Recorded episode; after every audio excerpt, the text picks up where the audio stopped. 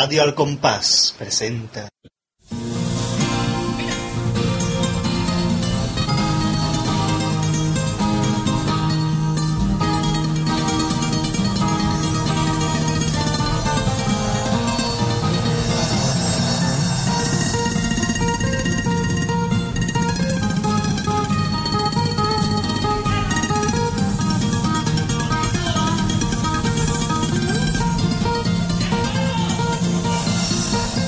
Cuatro años al compás. Hola a todos y bienvenidos a la edición número 61 de Radio El Compás. Para quien no se acuerde de mí, soy Gadi y he vuelto aquí al programa con motivo de la celebración del cuarto aniversario del programa. Llevamos ya 60 programas y en estos 60 programas pues, hemos hecho un montón de cosas.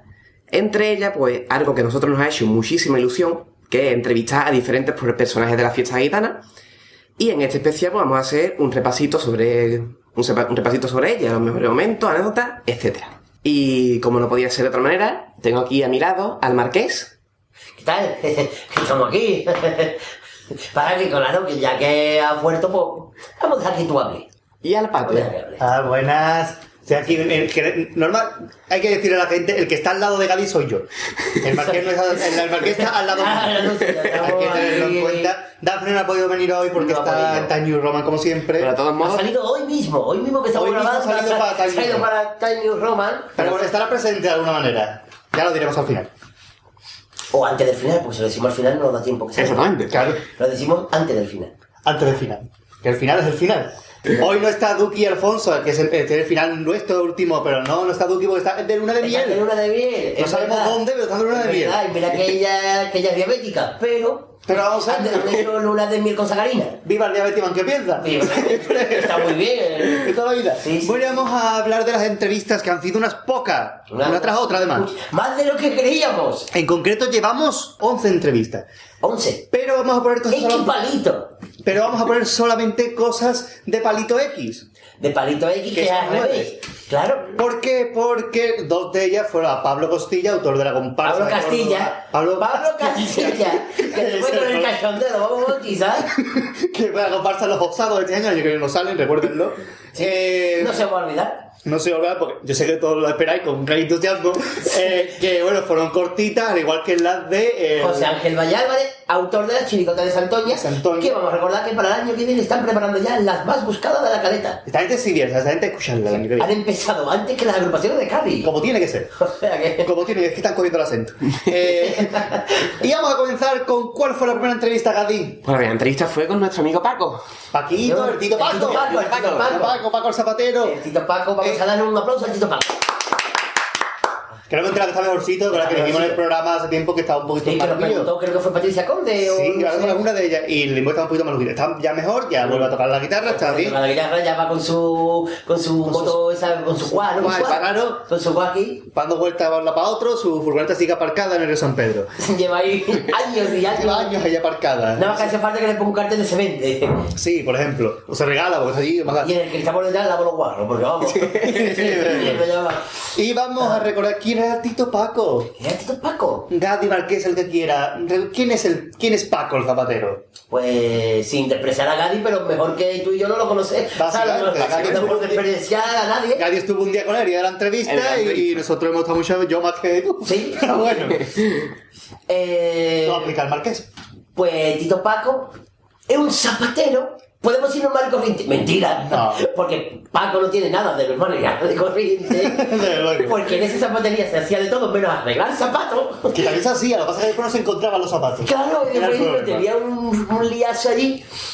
Y eh, nosotros lo conocimos Nosotros de porque- Puerto Real, Puerto Real tiene una zapatería. Pero bueno, la sigue teniendo, creo. creo. creo. El local está, El local de está allí. Y se llamaba El Despacho del Zapatero. El despacho del creo, ¿no? Y pues fue nuestro profesor de guitarra. Exactamente. Profesor de guitarra, al cual el padre le sacó provecho y yo y fui. A ti te sacó dinero. Yo a mí me sacó. Básicamente. Porque. Y mm, eran clases de. Nosotros teníamos que ir tres días a la semana, una hora. Los y lunes, creo los que. Los martes, los jueves y los viernes. Y nunca tuvimos una hora, siempre estábamos mal. Sabíamos cuando entrábamos, pero no cuando salíamos. Entrábamos a las 5 y salíamos, pues tranquilamente. Hemos llegado a salir a las 9 de la A noche. las nueve de la noche incluso más, sí, sí, sí. Cuando él decía, vamos a ir, vamos a tomarnos un Coca-Cola, un refresquito. Y traía un, un Coca-Cola, una botella de Coca-Cola, unas patatas, mojamas, chocolate. Y cuando ya se flipaba cuando cogía el batido de chocolate y lo calentaba en el microondas, que era asqueroso, pero nosotros lo tomábamos. Una zapatería con microondas, eso Sí, era sí, tenía mortal. microondas, tenía, tenía una barra con un bar, ¿Es verdad? todo increíble. Es Eh, que tenía pinta de todo menos de zapatería, Es un vamos. personaje muy peculiar, además, ve- verlo cantar, yo lo escuché en el de la entrevista, por favor. un Y nosotros lo, lo soportábamos tres o cuatro veces a la semana. Uy, y lo bien que no lo pasábamos, por favor. Eso sí, vamos. O sea, yo me acuerdo de poco de lo que aprendí, ¿eh? pero los ratitos que pasábamos allí. Pero vamos, pero bien, bien, Este bien. ratito a ti a mí no lo quita No nadie, lo ¿no? quita como nadie. diría aquel. Y esa entrevista la hicimos el día, Gadi, Se grabó el 15 de noviembre de 2008.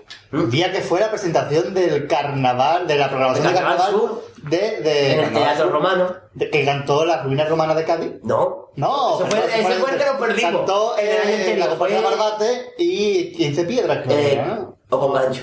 Que fuimos nosotros ese día por la mañana a ese acto y por la tarde tuvimos Ah. esto y el día anterior tuvimos la gran, final, final. la final en Puerto Real, o sea, fue un fin de semana muy completito. Y encima el el Marqués, domingo fui al Festival de Alcalá de Guadaira, o sea que... Y esa, Por- ¿Qué eso te importa? diga, di. que esa entrevista fue tan larga que tuvimos que publicarla en dos programas. Sí. Eh, en dos bueno. programas.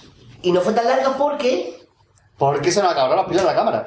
Si no hubiera sido mucho más larga y hubiera tenido que ser una sección para solo. Sí, hombre, es que casi fue una sesión, la visita de Tito Paco, la cantamos, nos reímos. Yo creo que de lo que menos hablamos fue de carnaval. Sí. Porque hablamos de todo. De Aquello todo. fue. Es como un psicólogo. Sí, más o menos, como la caja de luz. Es como la caja. En la caja de luz, pero una zapatería con más mierda, ¿no? Simplemente. Una, una, una zapatilla con menos looks. Incluso. Así que vamos a Vamos a- darle paso a la. A los mejores a momentos, que nos contó Paco de, De- carnaval y no de carnaval. de la entrevista con Tito Paco. Y era la única comparsa, o sea, la única circunstancia que había en Tocay que se iban andando desde el Cerro Muro, el día del falla, hasta el falla. Todos andando y tocando el bombo. ¿El pasacalle? El pasacalle. de toda la vida. No, el pasaciudad. ¿Qué cojones pasacalle? Eso es verdad. Se tenía que recorrer. Que Cádiz es es tres, un montón de largo.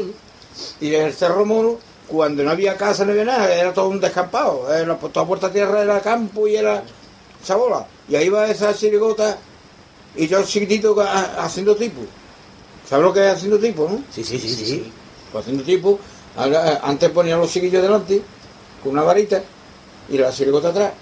Y el chiquillo que tenía mucha gracia, claro, pero yo terminaba el carnaval. Una varita, un palo normal, o sea, no era una Hombre, cosa... claro, para llevar una batuta, carajo. No, una varita, yo que sé, a lo mejor iba dándole a la gente o algo. No, hombre, una varita porque era muy chico y no se veía. A veces para matar las moscas, ten cuidado. También, de echarse al paño. Había tantas moscas que con un palito mataba. Alguna, a alguna le daba. Si no mataba, le daba tonto. Alguna vez daba un poquito de... Sí. Era como Teófilo. Y había moscas, había moscas ahí a puta, pero vamos, que me, se venía desde el Cerro Moro hasta el Fate detrás mía. Y ya, ya, Eso se llama las típicas moscas cojones. Ay, al final tú decías, bueno, yo, yo no te cojo, yo la gran puta, pero tú no me ves más a tu madre. Porque luego no la mosca no sabía por ver. Ahora que te tiene, te tiene que quedar en el falla por cojones. Hombre, ya. O sea, tú sabes lo que que vaya tú a comulgar, vaya tú a comulgar. Y en el momento, en el momento que te va a dar la hostia el cura, se vaya a pegar un peo, lío puta. Y como no sale la pecha por ningún lado, tiene que salir por la manga, por cojones.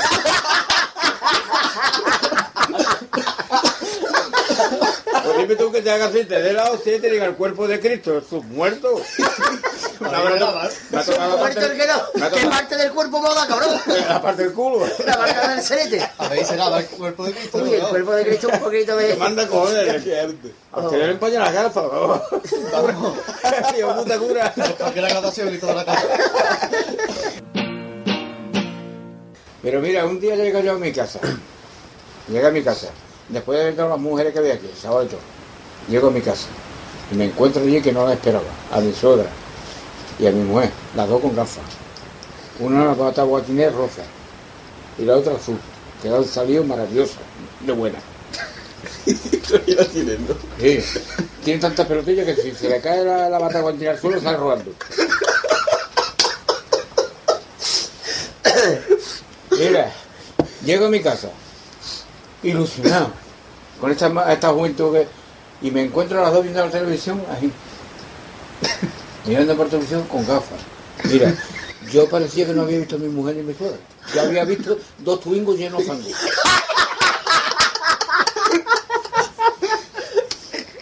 Eso era tremendo, tremendo. Y que teníamos, eh, ahí tiene una, una anécdota, yo salí tocando la guitarra en los discos de circulación. Y entonces en, en- en Cádiz, cuando salían de la Plaza de las Flores, cogían por la calle Novena para, para, para la calle Ancha, la calle Novena, la que está en el, el va Callancha. y la cuestecita de arriba. La calle Novena donde está Eh, la primera sede de la UNCE. Ahí la- y entonces había una cuesta para llegar arriba, entonces, una cuesta de adoquines, eso rebalaba entonces un mula.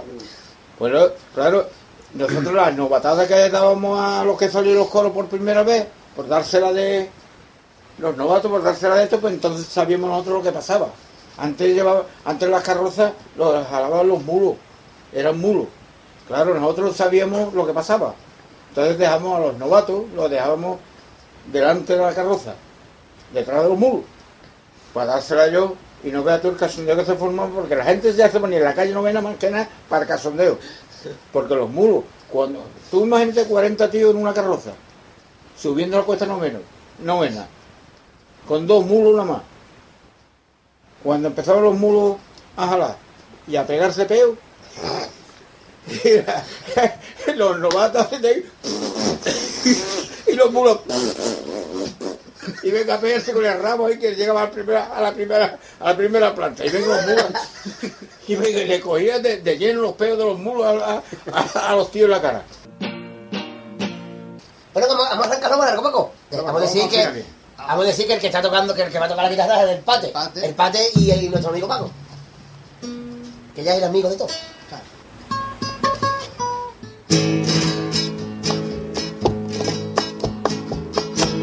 Vuelve ya el 3x4, el 3x4 bueno, vino con los ladrones, vino con los arceros, también lo trajo un viejo chirigotero puro, que se entregó por caer y le dieron por saco.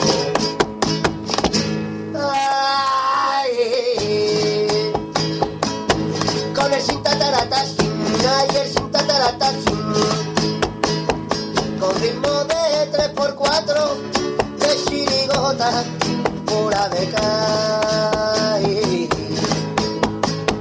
Ese que pega el pellizco y arranca el tipo del guirigay.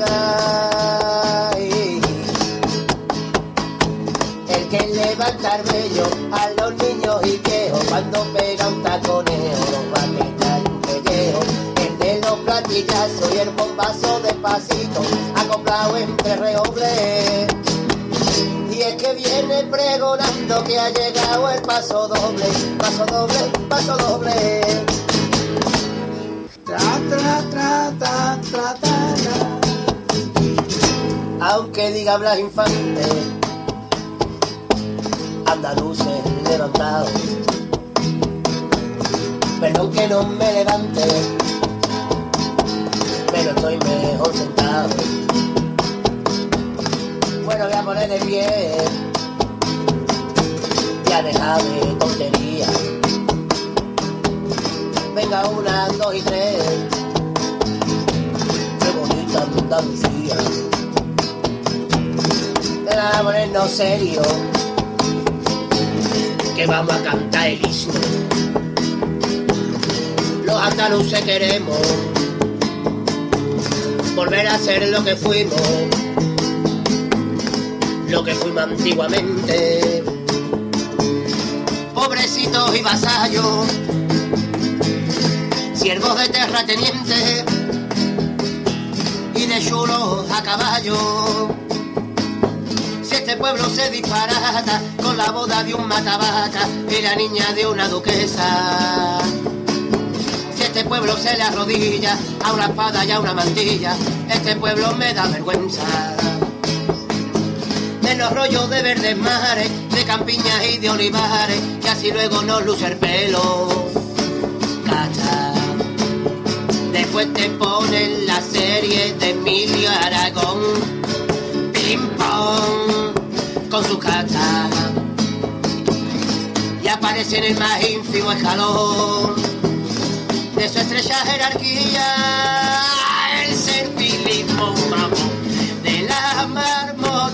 Andalucía.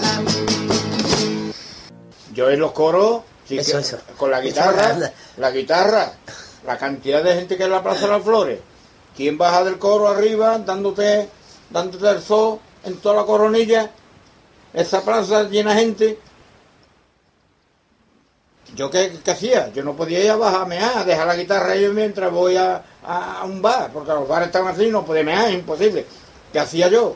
Pues la botella de tío Pepe, esta de tres cuartos litros, yo me cogía, me, me hacía una sonda en la pizza, para que tú lo comprendas, una sonda y una, y una gomita que lo hacía con macarrón, con macarrones de gasolina. Macarrones. de- Ah, vale, vale. Y entonces cogía yo cuando quería mear, nomás que tenía que coger, sacar la, la, la gomita y meterle en la botella. Y vámonos. la- y entonces, venga, y a mear, arriba de la carroza. Claro, muchas veces me decían los compañeros, y yo, tiene un tunca te da por, por mear, cojones, hay que ver que estoy yo reventando, yo sin quererle decir, pero cada vez que se volcaba la botella, se estaba llena y se tú, volcaba, toma, todo, el Carlito. mundo, todo el mundo lleno meado. y, yo- y, y cállate la boca porque si no te matan. ¿Te acuerdas? ¿Eh? Venga.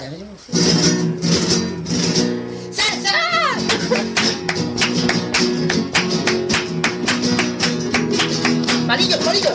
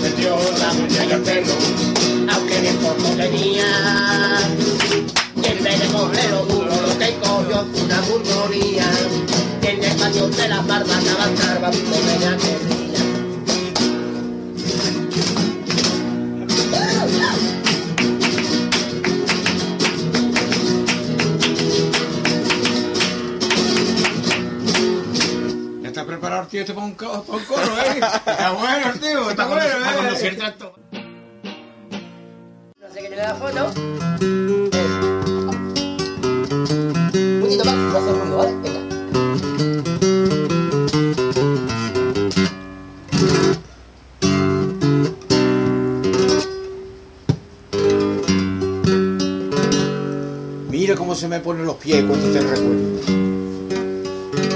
Que por la garganta me baja un zorro de polvo cisco de la calarena y cemeño. Tengo callos en las manos y padrastros en los dedos y en la cabeza unas, unas caspas como un plato. Decir,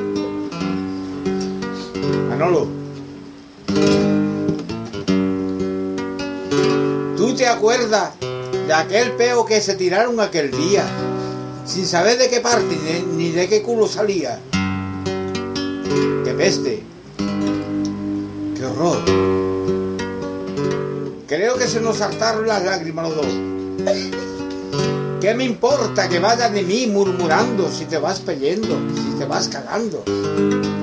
Si yo prometo cantarte por soleares, pero yo la gran puta, la próxima vez te caga en tu pared.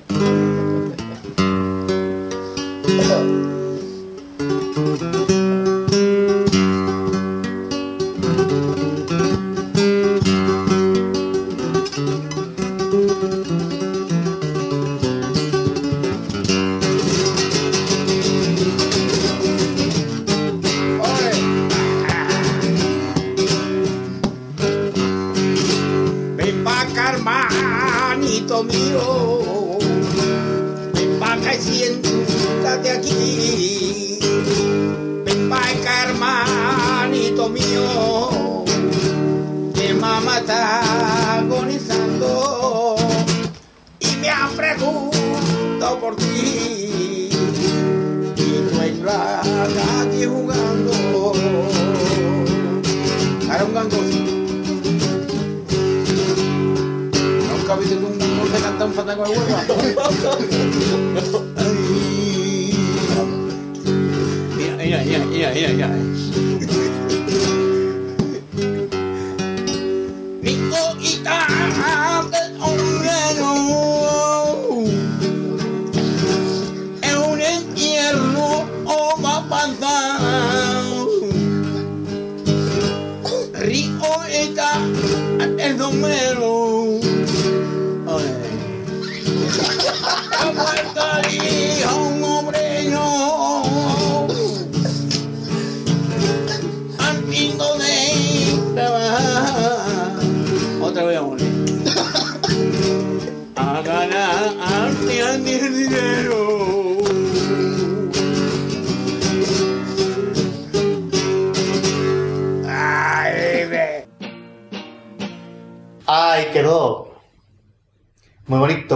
gracioso. Me encanta. La es que- Cantamos, hablamos, comimos, bebimos, nos reímos, todo Todo de todo. venimos. A mí me encanta cómo canta este hombre, yo no lo puedo evitar. Sí, sí, sobre todo las versiones peculiares que por Cuando no se sabe la letra y empieza a repetir tres veces la misma frase, o te dice la nota musical La que está Mimi y la tocando. Paqui. La, la Mimi y la Paqui, yo gracias a ellas dos, a Mimi y a Paqui aprendí a tocar la guitarra. ¿no? Sí, sí, la mira para aquí. Tú a mí me dices un solo soste- un fa sostenido, pues, yo no sé cómo se sostienen los fa, vamos, a mí me dicen la Mimi y la Paqui, o 3, 4, 8, y yo ya sé poner. que tenía. Vamos a contar el secreto ese. Pater, ¿cómo tenía yo la guitarra? Si se acuerda. ¿Cómo en, en el mástil de la guitarra, ¿qué tenía puesto? Tú tienes puesto unos... eh, Unos esparadrapos. con los numeritos de, de cuál era cada de cada, traste. de cada ca- ¿Cómo se llama eso? Cajetilla. cada traste. Cada traste. Para, que saber, para saber qué traste tenía que poner dedo y después contaba la cuerda. Una- Claro. Por eso él nunca llegó a tocar dos notas seguidas porque no sabía dónde poner dedo. Tenía que mirar el traste y era, Ya me perdí, ya me perdí. era un numerito, de verdad. Era- que decía Paco siempre, tú no tienes dedo, tienes banana. Tiene banana. Tiene banana, de verdad, de verdad. Su frase, ah, va, en la entrevista... se- Chiquitín.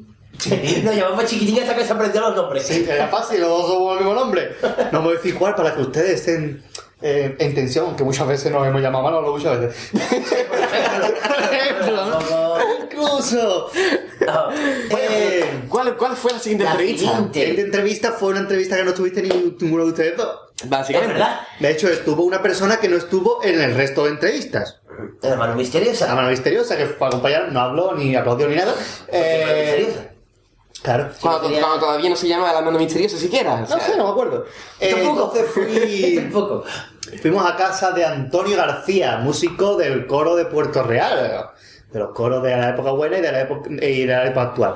Eh, Antonio García nos recibió en su casa. Hay que decir que la entrevista la íbamos a tener un día, pero a mí me entró uno de estos virus de 24 horas y no era plan de hacer la entrevista en el cuarto año. Antonio García. Y tuve que llamarlo por la tarde a decirle que no podía. Y fuimos a hacer la entrevista a su casa, creo que era alrededor de las 4 de la tarde. Menos mal que era fresquito, no sé qué día se grabó, porque fue alrededor de septiembre, octubre, y fui yo con la mano misteriosa. Y curiosamente, ese mismo día, fue un viernes, eh, fuimos a. eh, en la- yo, estaba en la orquesta del coro y salíamos en casa de Antonio García, en Puerto Real, en la calle no lo digo, porque la calle es muy chiquitita y pueden irte- entrar en cualquier momento. Eh, fuimos al local de ensayo con todo el coro ese viernes y Antonio García fue a ese día, me acuerdo yo de verlo con la misma ropa incluso. Allí- Porque se va a no se cambiar. cambió, no ¿Tú también qué. irías con la misma ropa? Claro, pero yo que no entré en mi casa, yo Dani, de- de- yo creo que fui a la entrevista con la guitarra, de todo. Yo fui a la entrevista con la guitarra. Como la del Borque. Claro, claro, pero porque yo tuve que antes, aquí no me tenía que antes, estaba yo solo. Y esta entrevista es muy curioso porque hay un momento, que no, no lo vamos a escuchar ahora, pero hay un momento en el que suena mi móvil y no sé quién sería que mandó un mensaje en plena entrevista. ¿Quién La- sería? La gente. Marqués, es ¿quién que- sería? Pero en esa época no existía Sálvame. No. Y se copiaron de nosotros. Nosotros y a partir de ahí, ellos en Sálvame comen, se, llaman- se hablan por teléfono para las exclusivas. Sí, o sea, sí, sí. nosotros fuimos los pioneros. Los pioneros. Los piconeros. Los piononos. Los pioneros. Los pioneros de Atún y Queso. Que eh, pues, pues se ponen a mandar mensajes en mitad de las Y me mandó un mensaje diciendo que le diera saludos a Antonio y fuera todo muy bien. Es que estaba trabajando, no podía ir. No me podía escapar tampoco. Exactamente. Ese día no me podía escapar. Y voy a contar yo una pequeña notilla. Cuando me dijo el pater que teníamos entrevista, me mandó un mensaje al móvil. Y recuerdo que fue una noche de martes de carnaval, de lo que se organizan en el baluarte en verano, de año, de 2009. Mm. Y estaba yo en la barra, fíjate, pidiendo croquetas. Me acuerdo. Y recibí el mensaje y a partir de ese momento ya estaba yo cagado. Yo, yo cuando recibí ese mensaje le digo, hola, anda donde nos hemos metido. Yo y ya a partir de ahí ya estaba yo nervioso. Yo recuerdo cuando- Y mira que no fui, porque estaba nervioso. Yo recuerdo cuando le pedí la entrevista, que yo llegué un día antes al ensayo, no no que llegara el día antes de ensayar, ¿no? antes de tiempo al ensayo, me refiero. Que ensayamos en su casa, entonces estaba charlando con él y se lo comenté porque él no es mudado a entrevista, de hecho, días antes le habían hecho una entrevista en Telepuerto Real para hablar de su vida y, lo, y lo- ese día que fue, lo primero que me dijo fue, ¿qué coñazo de la tele toda la tarde aquí? Toda, he perdido toda la tarde, no podía nada. Digo, como le digo a este hombre quiero hacer una entrevista. Y se lo pregunté y me dijo, ah, bueno, sí, el día que tú me, no me puso ninguna pega. Se lo solté así, yo ya va una semana, una semana y pico en el coro, tampoco ya. Y, no, hace- y accedió, accedió perfectamente a hacerla. Y hay una entrevista que él ha escuchado. Aunque él no me la ha reconocido nunca. Pero me lo ha dicho su mujer. La mujer me dijo, oye, tú eres el que hiciste la entrevista, ¿no? Y digo, sí, y dice, no, es que la escuchamos el otro día, nos sentamos los dos aquí por la noche a escuchar la entrevista. Digo, aburrimiento tiene que tener los dos. y dice que, que quedó muy bonita. Digo, pues yo me alegro de que le gustara. Y el diploma que le entregamos lo tiene puesto en su despacho, Anda. en su rincón de su casa. Ahí puesto, está la foto con Felipe González y al lado está nuestro diploma. Fíjate, todo. somos, igual de importantes que Así que vamos a escuchar lo- algunos cachitos de esta entrevista de Antonio García. La única entrevista que se ha emitido dentro, en- e incluida en un programa completo. Sí. Que no ha tenido programa para él solo. No. Si no, vamos a escucharlo.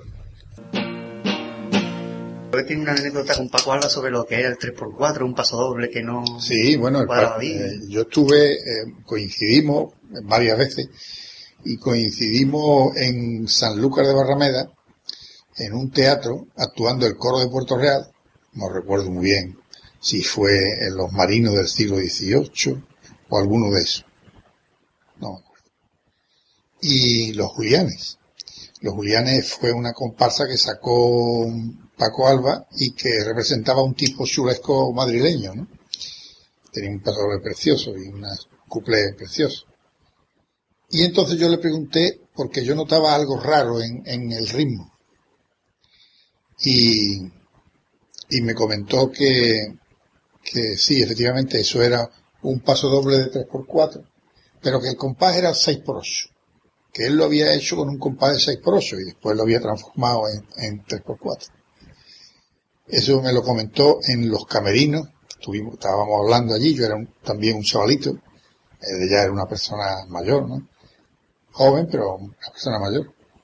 Y, y preguntaba, le preguntábamos muchas cosas, ¿no? Y entre ellas fue, fue esa, ¿no? Porque la verdad es que de aquellos tiempos sí me, me sé yo las coplas, bueno, la del barquito la sabe todo el mundo entero. Yo creo que, aunque no vayamos al extranjero, se, se termina cantando el barquito. Hasta gente que no le gusta el carnaval sabe Exactamente, o sea que el- el- tiene esta tierra un barquito.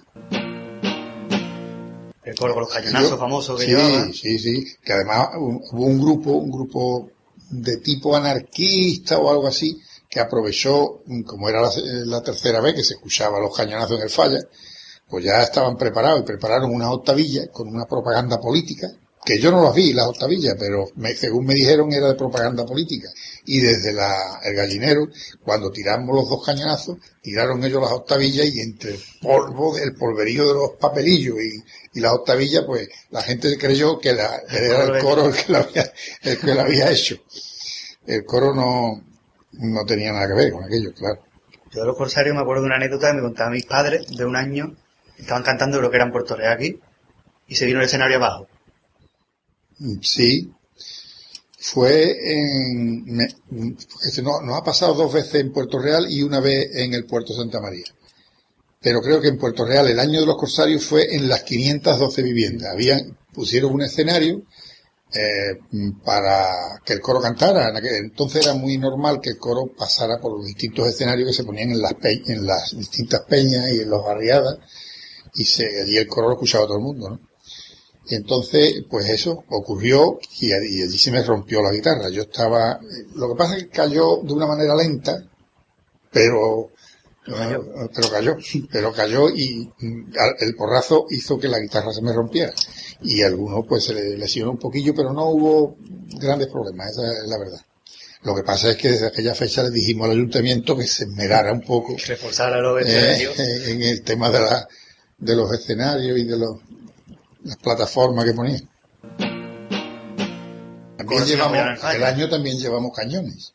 Eran más, más finos que los de los corsarios, porque eran cañones ya más sofisticados, no tan antiguos como los de los corsarios, y, pero funcionaban de la misma manera prácticamente.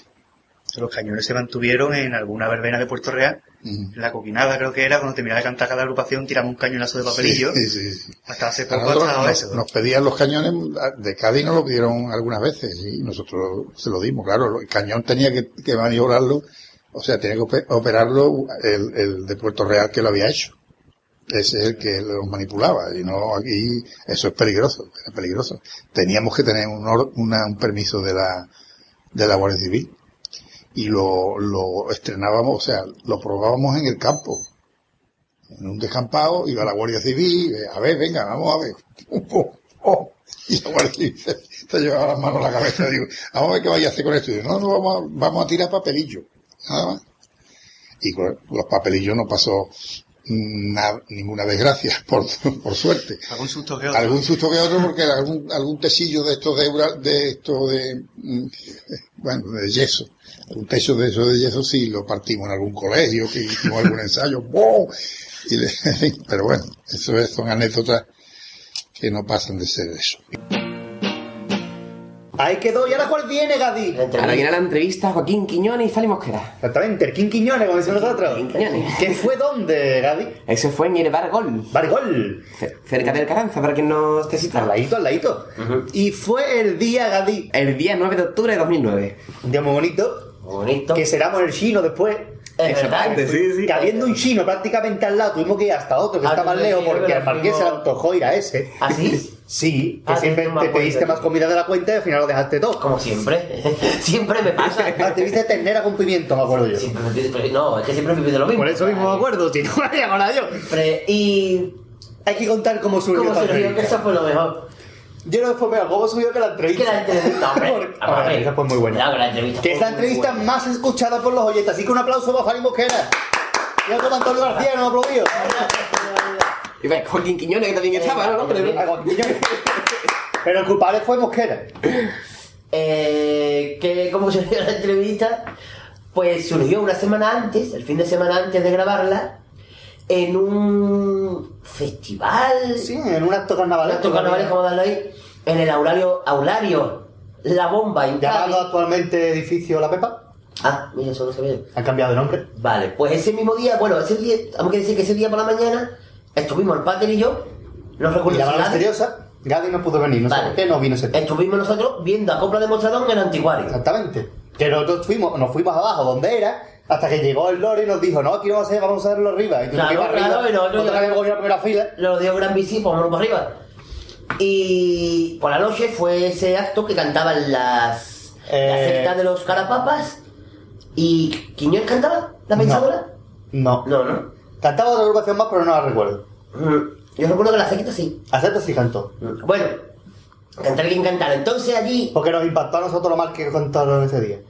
pues nos encontramos con Fari Mosquera. Exactamente. Y yo llevaba ya tiempo de dándole la cabarra para que nos, concediera una entrevista. Sabemos que era que se lleva muy bien con el marqués. Y sí, sí, vamos. Es un Como si fueran familia, vamos.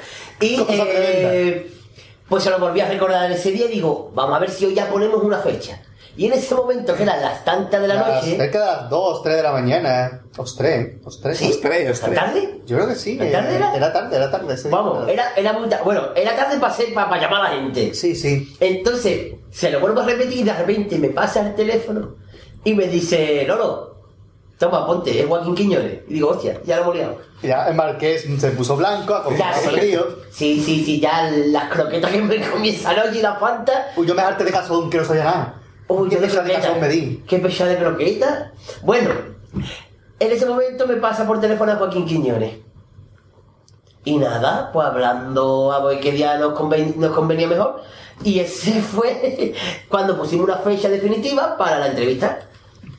A las dos y pico de la mañana, Joaquín no se esperaba la, la llamada, ni yo tampoco. Y además ese día surgió la gran frase que nosotros nos ha marcado la vida, que es cuando le dice Fari Mosquera a su esposa, Tonia, ¿has comido? Sí, ¿has bebido? Pablo. casa. Eso nos ha marcado a nosotros la vida. y Eso es algo- fueron allí a beber nada más, porque si no mandan a charlar y beber y comer. Sí, sí, porque eh, en, en verdad al final no vimos ni carnavalidad, estuvimos con ellos todo el rato hablando. Como se escuchaba aquello como De música ca- normal. también llevas razón, es verdad. Se escuchaba aquello fatal, aparte de cantar los carapapas para pegarle cuatro patas en la boca. sí. Canción con, con Escareca. Ah, sí, sí, sí, es verdad, verdad, que estaba Un allí. eco que no ve allí. Un espectáculo. Bueno, lo que fuera, un espectáculo. Y pues así surgió la entrevista con Fali Mosquera y Joaquín Quiñones, que vamos a recordar los mejores momentos. Exactamente. Él es incapaz de escribir algo que no siente, ¿vale? Cuando hay un millón de, de- vamos, hay muchísimos autores que son capaces de escribir cosas que con los que no están, con los que no están ni de acuerdo. ¿eh? Te puedo contar un caso con Martínez Ares, ¿no? Yo, yo soy algo aficionado al mundo de los toros, pero, pero es que a mi padre le gusta eh, el mundo de, la tauromaquia, le gusta mucho más que el fútbol. Y mi padre las corridas de todo lo que dan por la tele se las tragas todas y, y un día a la feria del puerto siempre vamos a ver una corrida, mi padre y yo.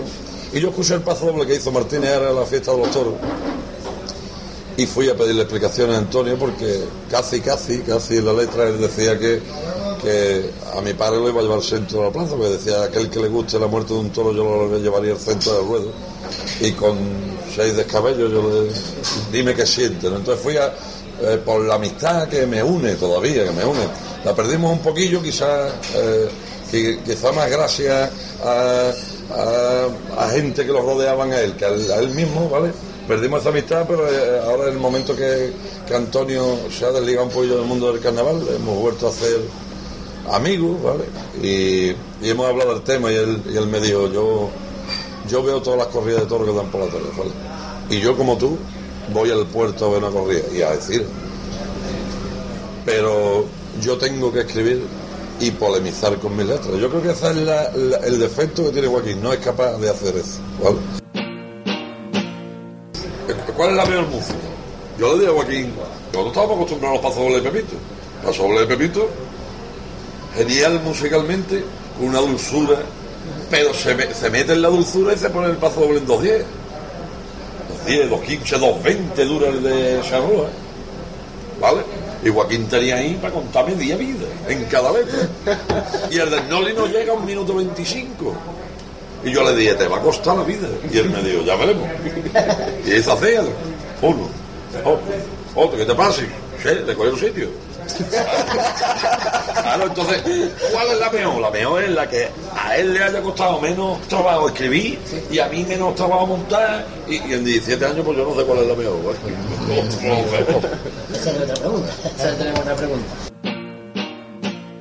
Entonces yo recuerdo que yo la, la primera vez que pisé las tablas del falla y no se me olvida la puesta en escena de los sarracenos, ¿eh? todo, lo- todo el grupo en un círculo, evidentemente en aquella época la candela que representaban era una bombilla con un papel colorado. ¿no? Para que pareciera la, era la, la candela, la, la Efectos especiales. Efectos ¿eh? especiales, efectos especiales, efectos especiales del año 58, estamos hablando de eh, 51 claro. años, ¿no? yo tenía 7 añitos. Hoy en día se gasta la gente dos millones de pesos en puesta Claro, de tú, Entre ellos nosotros, Entre ellos nosotros, claro. Fíjate tú cómo se hacía entonces, ¿no? Entonces yo esa primera vez no se me olvida y yo seguí yendo ba- bastantes años, ¿no? Eh, al falla con mi padre, que era un gran aficionado y eso. Pero el pensar escribir nunca, ¿no? Nunca. El, el empezar a escribir fue una cosa circunstancial porque resulta que en Cádiz había una, una revista que se llamaba Cádiz Gráfico que hacía un número especial por carnaval. Entonces mi hermano colaboraba en esa revista y el día justo que le tocaba de ir al torreón de las puertas de tierra al ensayo de Pedro Romero con los blancos y negros se pone mi hermano malo. Y entonces por la mañana me dice que yo, fíjate tú, digo, ve tú a hacer la entrevista a Pedro. Digo yo, yo creo que voy a hacer la entrevista a Pedro.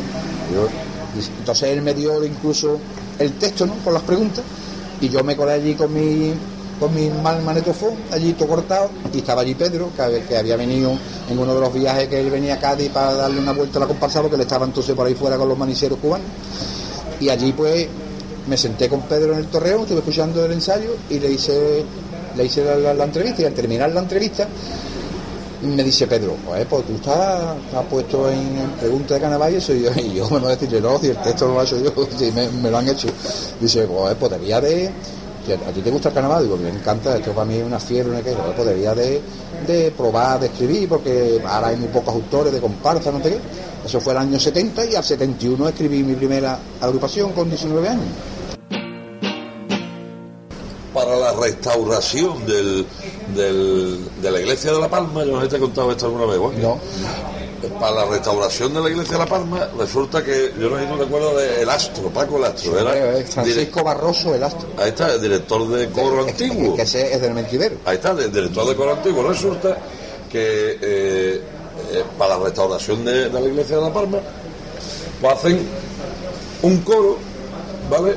Pero con, con música y, y cuarteta de popurrí y hacen una misa típica gaditana, ¿vale? Que fue la primera que se hizo en Cádiz.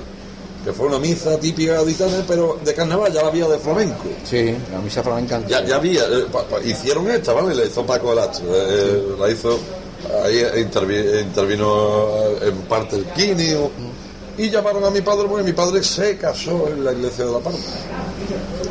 Entonces, claro, mi padre iba a los ensayos, y ¿a para dónde va? Al ensayo de un coro, y yo, y yo iba, ¿vale? Pero iba a un ensayo de carnaval en una iglesia, ojo, ¿vale? Eh, totalmente contrapuesto. Y los pitos de. Y resulta que ahí es donde yo empiezo a escuchar cosas. Y llaman a- a- al coro de la iglesia de La Palma, que, que lo llamaban, ¿vale? lo llaman para hacer un- una misa típica gaditana en Ceuta. Y claro, en el barco, antiguamente el barco de, de, de a Ceuta pues tardaba Tres dos horas. ¿te acuerdas? Y Eh, pico, y ¿eh? yo hemos ido a cantar a Ceuta, hemos tardado. Pero claro, aquello era un, un festeo y en el barco, era casi casi un transatlántico, ¿vale? Claro, tardaba dos horas porque... Y, y en esas dos horas pues empezaron la gente del coro a cantar coplas de carnaval. Y ahí es donde a mí como empieza, y yo que tenía mucha amistad con los, con hijos de Enrique Villegas, porque estudiábamos juntos, Juanci, con Geli, con Salvi, con todos. Tony, todos salimos juntos. Entonces Enrique Villegas eh, volvía a Cádiz por la Peña de la Estrella, hizo una agrupación infantil, yo tenía 12 años. Y papá, mira, voy a salir con Enrique Villegas. Mi padre ya conocía a Enrique y Enrique mi padre. Y ahí fue donde empezó Fabi Mosquera. Que fueron los Hyperman. Los Hyperman en el año 77. Ayer por la tarde, algunos de ustedes no habían nacido. No, ninguno, ninguno, ninguno. Y algunos de vuestros padres tampoco. Hombre, ya, sí, madre sí. El año suspiro de que Joaquín escribe un paso doble contra el terrorismo, ¿vale? Y yo siempre he dicho que yo estoy en esto del mundo del carnaval para contar las cosas, O, nuestra forma de pensar, cada uno tiene la suya, ¿vale? Es respetable, algunas son para un bauchazo, pero, pero todas son respetables, ¿vale? Y yo le dije, ¿tú qué quieres decir? Yo quiero decir que yo estoy cansado ya del terrorismo, que ya está bien. que- Bueno, ¿y por qué no lo dices de verdad? El pasoble ya estaba escrito. Y él dice, hay que tener dos cojones para cantarlo. Yo le dije, tú ten dos cojones para escribirlo y ya veremos si nosotros tenemos cojones para cantarlo. Y lo escribió. Y cuando me lo dio le dije, lleva razón, Joaquín, hay que tener dos cojones para cantarlo. Entonces me volví al grupo, Joaquín está aquí, es verdad mentira. Me volví al grupo y le dije, señores, aquí hay una letra comprometida, ¿vale? ¿Por qué?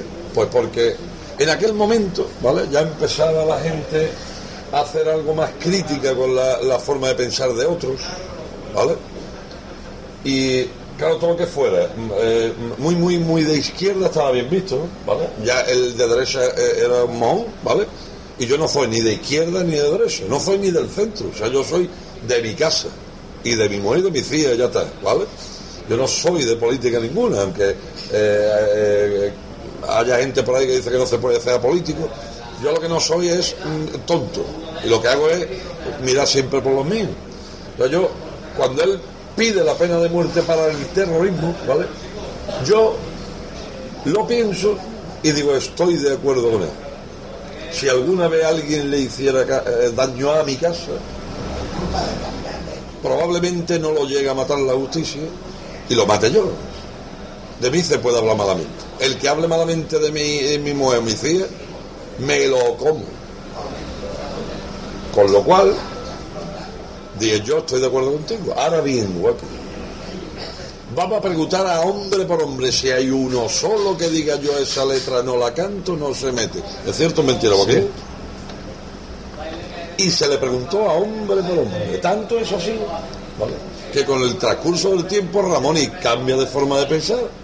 Y esa letra estaba en la antología. ¿vale?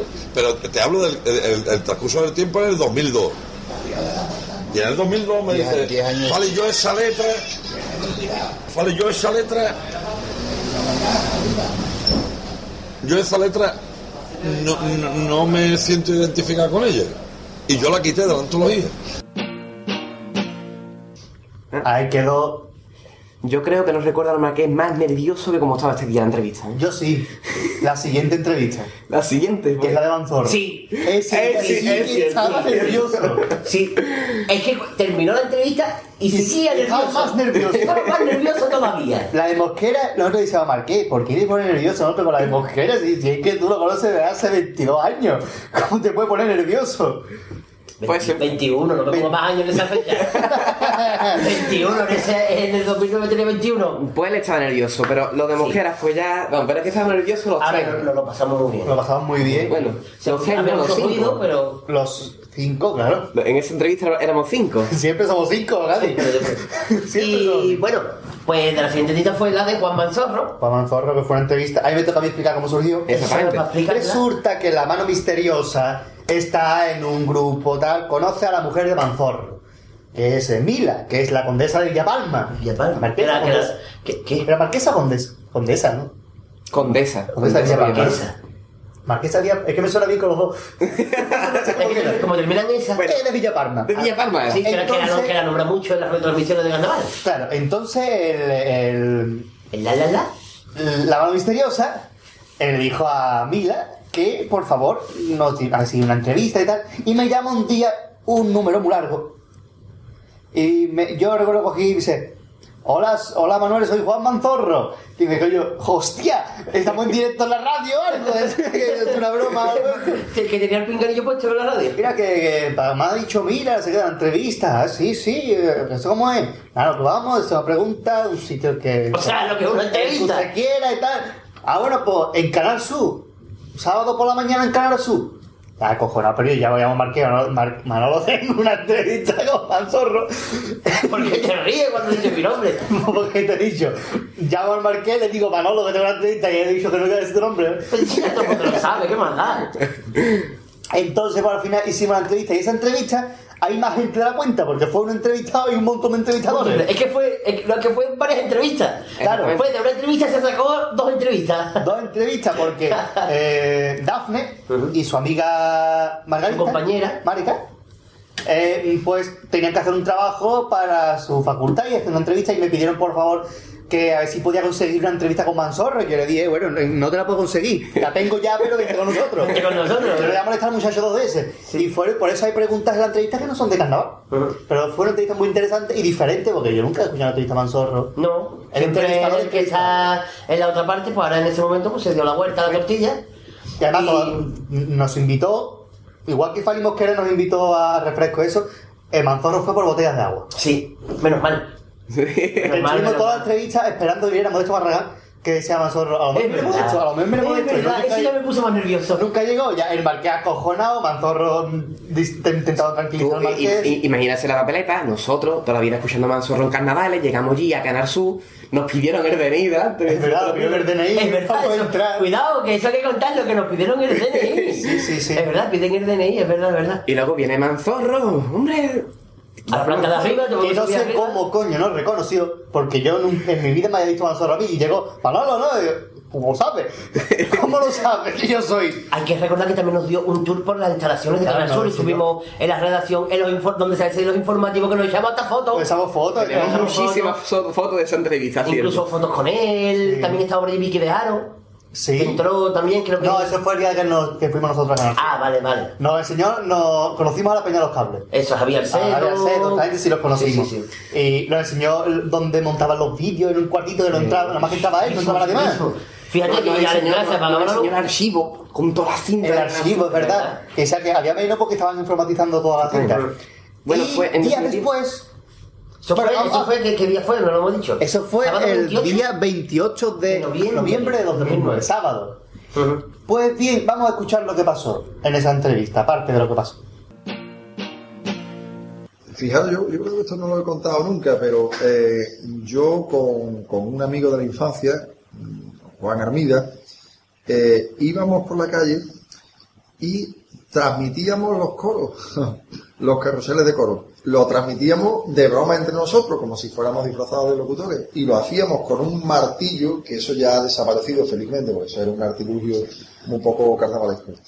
Pero eh, supongo que lo conocéis, un, un- un martillo que, que, bueno, pues golpeaba y tenía un sonido y tal. Y a eso, y a eso, y a eso le, le enganchábamos una serpentina que era el cable, y nosotros íbamos diciendo, señora, tenga cuidado con el cable. Alguna vez lo hablo con mi amigo Juan y me dice, "Joder, o sea, ¿quién iba a pensar en aquellos tiempos? Y digo yo, pues, pues sí que es verdad, ¿quién iba a pensar en aquellos tiempos? No sé si lo sabéis, yo, yo lo he contado unas pocas veces, ¿no? Yo salí en tres coros. salí en tres coros malísimo.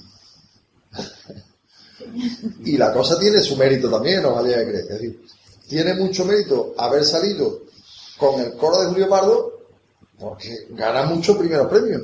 Decir, ser muy bueno, muy bueno tiene mucho mérito. Pero ser muy malo, muy malo también, eso no es fácil, ¿eh? eh, lo extendido es que haya mediocridad. Y no, no, no, no, mi coro no era mediocre, mi coro era malo, muy malo. Alguna vez hablo con, con los compañeros de, de aquel coro, con algunos que todavía mantengo, fue en el año 81, los concertistas, y, y lo pasamos lo pasamos de gran categoría, como creo que dicen la, la radio fulano también. ¿no? Pero, pero sí, sí, lo pasamos muy bien y aquella fue una experiencia muy, muy grata. Y era, aquello era malo, aquello era malo de solemnidad, pero lo pasamos muy bien. De todas formas, a mí Doña Cuaresma me entusiasma, me encanta Doña Cuaresma. O sea, creo que es el- los tíos que lo hacen, porque no es solo uno, son extraordinarios. O sea, mira que es punzante, hiriente, todo lo que queráis, pero es tan divertida. Yo dije en una ocasión, provocándola además, que me entusiasma Doña Cuaresma, lo dije además en Diario de Cádiz, y, dije que, que, tenía, que tenía un hijo secreto con ella. y dos días después, dos días después escribe Doña Cuaresma. Y lo tengo guardado con muchísimo cariño porque me, me encanta. Dice Doña Cuaresma. Un tal, o sea, de entrada ninguneándome totalmente, un tal manzorro dice que yo te- que tiene un hijo secreto conmigo. Te quiere ya cateto a tu pueblo, anda, coge los amarillos. y de verdad que es que yo me pareció genial. Y cuando se mete con no sé quién y con no sé cuánto, yo creo que es un personaje muy carnavalesco que no debería desaparecer nunca, nunca. Eh, el diario en, en otro carnaval lo compensó con, con Don Carnal y sí estaba bien, pero amigo mío, yo, yo es que estoy enamorado de Doña Cuaresma, es mi amor secreto. Por cierto, eh, en el año 81 sabéis que el 23 de febrero pasó lo que pasó y se estaba celebrando el concurso del Falla. Yo estaba cantando ese año con los concertistas. ¿eh? El 23F, todo el mundo se acuerda, los que vivíamos en aquella época, que estaba haciendo el, el 23F y yo estaba cantando en el, en el escenario del Falla con los, con los concertistas. Bueno, es una, una situación curiosa. Es una situación curiosa. Y yo he tenido el privilegio de asistir a pregones magníficos. Otro que era para darle un zapatazo. Y os diré de los dos. A mí, eh, yo me acuerdo del pregón de Jesús Quintero, el loco de la colina, era el año 84, y yo fui a la, a la plaza de San Antonio con mi novia entonces, la condesa de Villapalma. Eh, yo, yo fui con, con, con Mira a, a- al pregón del, del, del loco de la colina. Fui con un casetito que todavía conservo en casa, conservo el, eh, eh, el cassette y la cinta. Una cinta que después le dado a la peña de los cables y les digo, "A- ahí tenéis la cinta, ponerme la guapa, pasarme la CD y es un testimonio que, que para mí tiene mucho valor sentimental. Porque además cuando llegó el loco, yo recuerdo que vino el tío en una ambulancia. Vino, eh, eh, empezó a sonar una ambulancia en la Plaza de San Antonio y la gente que estábamos allí dijimos, pues, pues, habrá habido algún problema. La ambulancia toda, toda, a toda leche. y llega y vemos que de pronto empieza a subir con una rampa hacia el escenario. Y yo me quedé flipado. Y de pronto sacan al loco con una camisa de fuerza, que se la quita, se pone el tío en el centro del escenario y dice, perdón, perdón, no todos los hombres han tenido la suerte de nacer en Cádiz, pero ya que los gaditanos me habéis concedido el más alto honor de mi vida, ser pregonero del carnaval, quiero deciros que he venido a Cádiz por tres razones. Primero, porque en Cádiz hay que mamar. A todo eso, ese párrafo que memoricé, que eh, bueno, tardó 10 minutos porque ya sabéis lo pausado que es él. Primero, porque en Cádiz hay que mamar. Segundo, porque en Cádiz hay que mamar. Enfatiza el tío y dice, y tercero, y toda la plaza de San Antonio, porque. Han pasado 25 años de ese pregón y todavía yo me acuerdo de ese comienzo y todavía esa frase permanece. Imaginaros hasta qué punto me impactó a mí ese pregón. Y me encantó el pregón de Antonio Burgos y Carlos Cano, creo que en el 86, 87, 86 me parece, no sé, ¿cuál es esa fecha? ¿Eh? O no, 96, bueno, creo que fue en los 90. De todas formas, me encantó. Me encantó también el pregón de, eh, de Antonio Martín. Fue un pregón de carnaval extraordinario. Y después eh, si yo en vez de, de hacer información o fuera jefe superior de policía, yo hubiera detenido a Jesús Dubrique directamente. Era único, le, hubiéramos acompañado. Y en ese momento le hubiera, hubiera sacado una pistola y le hubiera ejecutado una pistola de agua, ¿eh? que quede claro. No, creo que el pregón fue infame. infame. El pregón fue absolutamente infame. Y lo recuerda especialmente el concejal de fiesta de la época, Carlos Mariscal, que después me ha contado alguna que otra anécdota, también alguna que otra anécdota del Beni de Cádiz, pero me centraré en Jesulín. Eh, claro, Jesulín es que llegó allí, se puso el hombre vestido de- del príncipe Francisco José, o yo no sé qué puñeta iba vestido, y el tío empieza allí con los papeles, y se pone nervioso y dice, Mariscal, al concejal que estaba, ven para acá, puta, le decía, ¿qué lío me ha, me ha metido? Y yo después le decía a Mariscal, pasaba el tiempo de y yo, "Ay, yo no entiendo, el pregón se lo escribieron. Un día se sabrá quién se lo escribió. Pero, pero se lo escribieron, claro. Y yo decía, pero vamos a ver, decía yo, si es que era leer aquello. Y Mariscal me sacó de mi equivocación y decía, el problema es que no sabe leer. Pues entonces, ¿qué demonios hace ese hombre pregonando el carnaval? Es verdad que entonces tenía un tirón grandísimo, como lo tiene ahora y tal, y cual, era el torero de moda, no sé qué.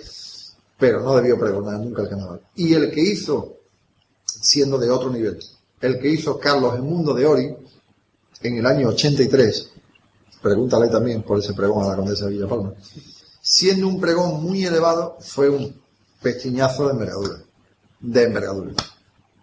Son los dos peores pregones del carnaval que yo he vivido y los mejores, os lo he dicho, pero podría sumar otro como por ejemplo el de Carlos Herrera, como por ejemplo el del Yuyu. ¿eh? El del Yuyu fue divertidísimo. El Yuyu fue divertidísimo, se coló allí de vestido de chano y al final se emocionó el tío. Y fue una- un pregón muy bonito. Ha habido muchos y muy buenos. El de Pasión Vega. Ve- Veis, ahí yo no soy, yo no soy objetivo porque yo le tengo un- una especial devoción también a Pasión Vega. Me parece una mujer encantadora, una mujer sencilla, es una gran artista, pero es una mujer sencilla, con la que estuve además, me, la encontré hace dos o tres semanas en, la consulta del dentista y no- nos reímos mucho y, y es una mujer encantadora. Ahí no soy objetivo. ¿Ves lo que os decía antes? La objetividad no, no existe, existe la honestidad. Pero ella hizo un magnífico pregón, como lo hizo también Javier Rival. Bueno, cada uno aporta lo que, lo que puede, ¿no? Y los tiempos van cambiando. Fletilla en el 86, 87 hizo un pregón muy de Cádiz, con menos medio. Bueno, cada época tiene su, sus características. Y si un día le llamara a la alcaldesa para, para, para dar el pregón, ¿qué le diría? O depende del momento. Vámonos al sardinero, alcaldesa, yo te invito a una tapita de sardilla y tú a mi otra, pero déjame de. No, no, la verdad es que no, eso no se, eso no se plantea. Fue muy divertido y íbamos en camión. O sea, ha sido el único coro de la historia del Carnaval de Cádiz que no ha ido en carroza. Hay coros a pie, coros tal, pero coro en camión está charla. Pero es que estábamos tiesos, como la mojama. No teníamos un, un duro. Y, y no, la Diputación nos prestó un camión que nosotros adornamos, eh, exornamos, adornamos y tal, y, y salimos en camión. Y nos lo pasamos muy bien. Os voy a contar la anécdota, hombre, que decía antes. Ahora, nosotros teníamos, participamos en un concurso de, de Galerías Mónaco. Yo no sé si existe todavía en la calle Veedor. Era un, creo que no, era un almacén de, de ropa. En los 70 era como Zara ahora, ¿eh? más o menos, pero de aquella época. Era un establecimiento muy, conocido en la Galerías Mónaco. Bueno, pues Galerías Mónaco organizó un concurso en el que había que presentar letras de ese establecimiento. Y, y nosotros participamos. Y sabíamos que, hombre, por ser el único coro juvenil, dicen, yo no lo sé, y tampoco tiene mayor importancia, que fuimos el primer coro juvenil de la historia del carnaval de Cádiz. Bueno, si no fuimos el primero, fue el segundo, es igual. Pero que había un premio especial para nosotros. Pero, compañera, lo hicimos tan mal, tan mal, que, el premio fue que no nos aplicara la ley del menor.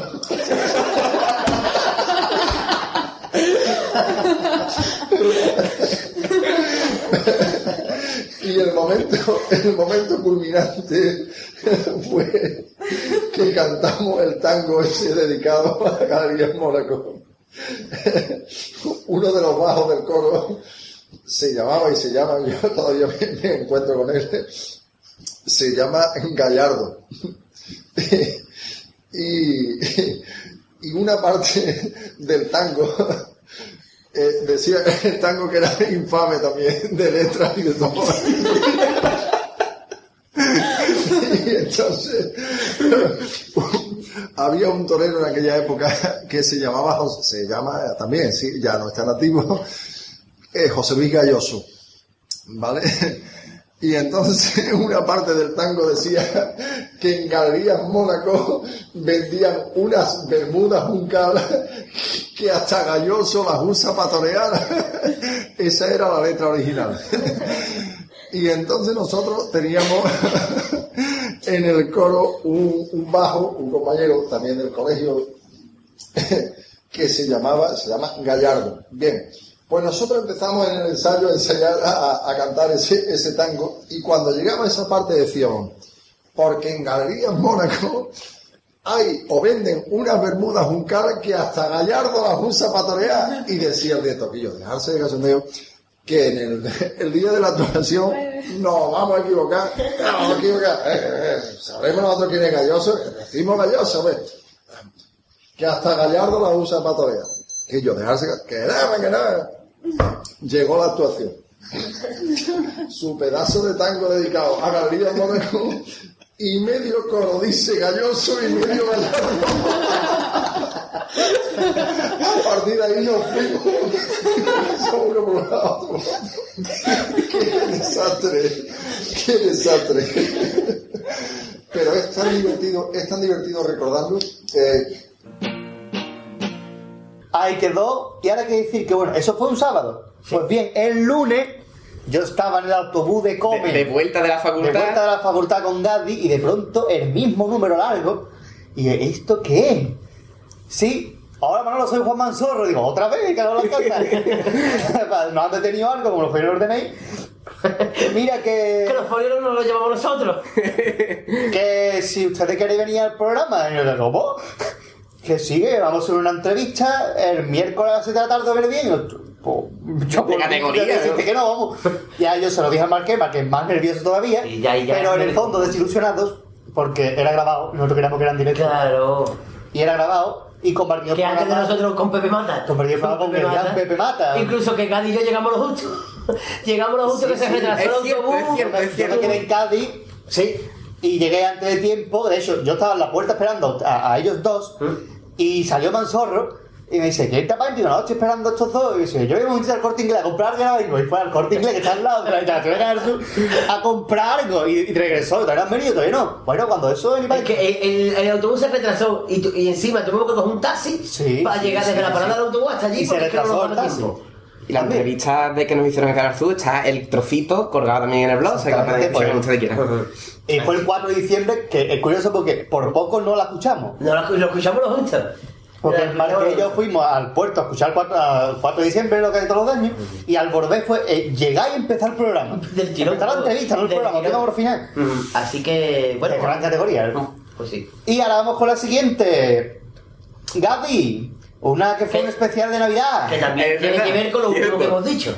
Cierto, sí, sí, exactamente. Todo está hilado aquí, todo. Todo está relacionado. Pues fue una entrevista a los a los Majara, un especial que hicimos que se llama Navidad Majara. Exactamente. no A sé. mí se me, se me, se me antojó que fuera Nochebuena Majara. Pero No pudo ser. por fecha, por Navidad, pero también. Y Navidad curiosamente Majara. se emitió el día del cumpleaños de Pedro. Sí. Exactamente. Eh, Navidad Majara la hicimos el día 16 16 de de diciembre. diciembre del 2009. Estaban ellos preparando medio siglo en aquel entonces. Exactamente. Fue Y- una entrevista a la que no pudo asistir el Marqués. No. Por. eh, Por, por problemas de... Había- que no pudo, porque un accidente ya de tráfico Y y ya lo sabe todo el mundo que tuvo un accidente de coche y no pude ir porque estaba con el collarín. Ese, ese mismo día estaba en urgencia. Bueno, yo creo que el Marqués nos tiene que contar cómo surgió esta, esta entrevista. ¿Cómo tuvo la accidente? Cuéntalo. Eso no, eso no. ¿Qué te hicieron ese día en Urgencia? me, quitaron, me quitaron el collarín. Ah, Ese día me quitaron el collarín, pero vamos. Eh, pues surgió, fue. eh, surgió que, mm, aparte de que yo personalmente conocía a Ramón de años atrás, Y que Kiko Mena era uno de los. eso uno de le- los es- pero claro, mm, la entrevista surgió gracias a Kiko Mena. Kiko Mena, Kiko Mena fue el Guitarra de la que... comparsa. que fue, que vamos, que es oyente, porque sigue siendo oyente de nosotros desde, vamos, desde el principio de Un saludito de aquí, tiempos. Kiko Mena. Un aplauso a Kiko Pues- Mena. Y a Juan Manzorro. Que nos olvida. que pues eso que mm, pues contacto con él y el día que fuimos a verlo del 4 de diciembre de ese año 2009 También. pues al final ya cuando ya se metían para adentro pues nos saludó Kiko Mena Mm. bueno, me saludó a mí y aquí te, te conocí ese día. Claro, ese día. Pues él nos, nos dijo eso, que a ver si hacíamos lo de la entrevista y le dijimos porque cuando él quisiera. Y ahí fue ya cuando mm, no se dio fecha, pero cuando ya teníamos seguro una entrevista con, con ellos y pocos días después pues eh, se puso fecha. Sí, Lo pues es claro, a, ya- a través del 20, por mensajes privados, tal día, además nos dijo, usted de allí, que va hasta Pedro. Empezáis a hablar con ella y pronto llegaremos a. Exactamente, Y, eso, fue lo que hicimos. Eso es precisamente lo que pasó. Eso y ya lo ustedes, que y yo lo lo que se escucha en la entrevista. Vamos a escuchar algunos cachitos de esta magnífica entrevista con los Maras. A lo cual me, me arrepentí mucho de no ido, pero que no podía. Es que, es que hubiera tenido que ser en camilla de allí, porque está fatal. No pero me, me, me dolió mucho no En esa poder entrevista- haber ido, pero bueno. Estuvo el, pa- eh, el padre del pater, verdad. de mí mismo, yo es que soy como Aida, no en tercera persona. de. Estuvo también, y creo que se escucha en algún momento, no sé. Vamos a escuchar algunos cachitos de hecho. Mira, te tengo una anécdota, y ahí está Morales, que íbamos para, para la plaza Palmeri. Y dejamos el coche en unos aparcamientos que hay por allí, y cogimos una, casa, una calle para abajo, y un loro que había en un almacén de chuchería, me dice, adiós Pedro, hasta el loro. eso está ahí va la historia, ¿eh? El Morales, y yo a mí, ¿eh? Sí, sí, sí, sí, un viejo. Y, la- y me llamó la muchacha de la de, de, chuchería, es que lo ve usted pasa cada vez que me dice por el loro nervioso, hasta el loro. Y me lo pone ahí, que te lo juro que es verdad. No te miento nunca, soy exagerado, pero nunca miento, tío. Era el CBG. Y nos saca al escenario para darle un trofeo, no de qué forma fue aquello. Venga, y sale como venga, dame. Y le digo al público, digo, ¿tú sabes, usted sabe por qué este hombre es muy bueno? Como son todos ustedes hijos? Digo, porque vive usted al lado del señor, que harto está esto. Señor alcalde, no hay terreno por abajo para hacer comida. Y eso no se lo olvida en la vida. Digo, por eso le tan bueno, dice, está al señor. No tiene y no vea, no, no vea el rato que, oh, y es muy amigo mío, tío. Joder. Claro que escucha los hindúes eran ocho y parece que hay 30 cantando. corrían los coros, te lo juro a ti, ya de hecho, por mi niño. Corrían, que creían que teníamos, porque entonces no existía todavía ni el, el, anam- el anámbrico, ni los que te ponen aquí, ¿sabes? O pensaban que teníamos nosotros algo de eso. Era que cantábamos los a, a. Y se falla. Ellos nos hicieron salir, en vez de las cortinas, por las escaleras del falla, dándole las manos a la gente así, los hindúes. Entonces me olvidé mi vida. Y eso los gaditanos al mundo se metían aquí, se. La letrilla que ella dé con la gorrilla echada a la cara, que aquello. Y la mirada fija en el andar, esposa de un tres dos guardias, un caco la audiencia baja, uno delante de un crucifijo, como cristiano decir la verdad, confío, yo que tengo el delito, que se me dé el castigo que tengo por robar, te lo pido por favor, que no sepa mi madre que yo soy un ladrón, perdón, te lo pido yo, para mi delito. Yo quiero mi pena cumplir rodillas, te lo pido, a mi vieja no hacerla sufrir. Señores del jurado, que tenga madre, por pura sentencia fallar, porque si mi madre se llega a enterar de pena y de dolor, se morirá. Mira que yo, yo tenía tanto cariño a mi madre, tío, que me metió en las venas que yo, hombre, no voy a decir ya aquí porque ya el Pedro se volvió loco, pero que yo me hice calor en las venas y de ahí enfermo. Ya con 14, 15 años lo poníamos un lacito, un- una, una camiseta blanca, todo, 8 o 10 chavales, a la de Jerez, de Rota, cogíamos tren, como iba tan despacito, corría, cogió el tren, te llevaba al pueblo, cantaba para pedir, y para acá, para pedir porque había tanta hambre, que cada vez había que llevar algo. Y eso fue la que me envenenó a mí. Defecto, uh, de nervio nos gana todo. De nervio, peor, peor ninguno. falla el primer día en juvenil. Nos pone a atacar nosotros. De verlo a él, de verlo a él, atacar a nosotros. Y, y- tranquilízate, ¿eh? Yo creo que llevará, llevará 50 años, va a ser 48 años que va al falla. Y 80 de nervio.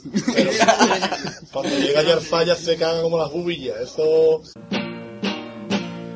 Y, El aquí, mío se tira un poquito mejor el currículum aquí mío, ¿eh? todavía, aquí todos tenemos por qué callar porque todos tenemos algunos currículos. Hombre, los que empiezos, los empiezos siempre se sabe que. Yo de verdad, mira, yo salí en ese primer canto, una gran comparsa que no fue entendida. ¿Qué se llama ahí? ¿Por qué se llama ahí? Porque se tiene que cantar, tío. ¿eh? La culpa no fue de nosotros, si nosotros se, prohíbe el cante, ¿para qué coño nos dejan cantar? Pedazo de comparsa mala de esa, ¿verdad? Sí, ya nos ha hablado ya Pedro un poquito de la comparsa. Dice que le llama a Jerez el hospital central. Ahora que va a estar con tres puntos. No, en verdad es pescadito en blanco porque no hace daño a nadie. bien, bien. Que duró muchos años, ¿no? Que el coco dure. desde julio, ¿no? Sí, Julio, sí, tenemos un pacto de que eres mi mujer, pero puedes tener otras novias. que no más falta, ¿verdad?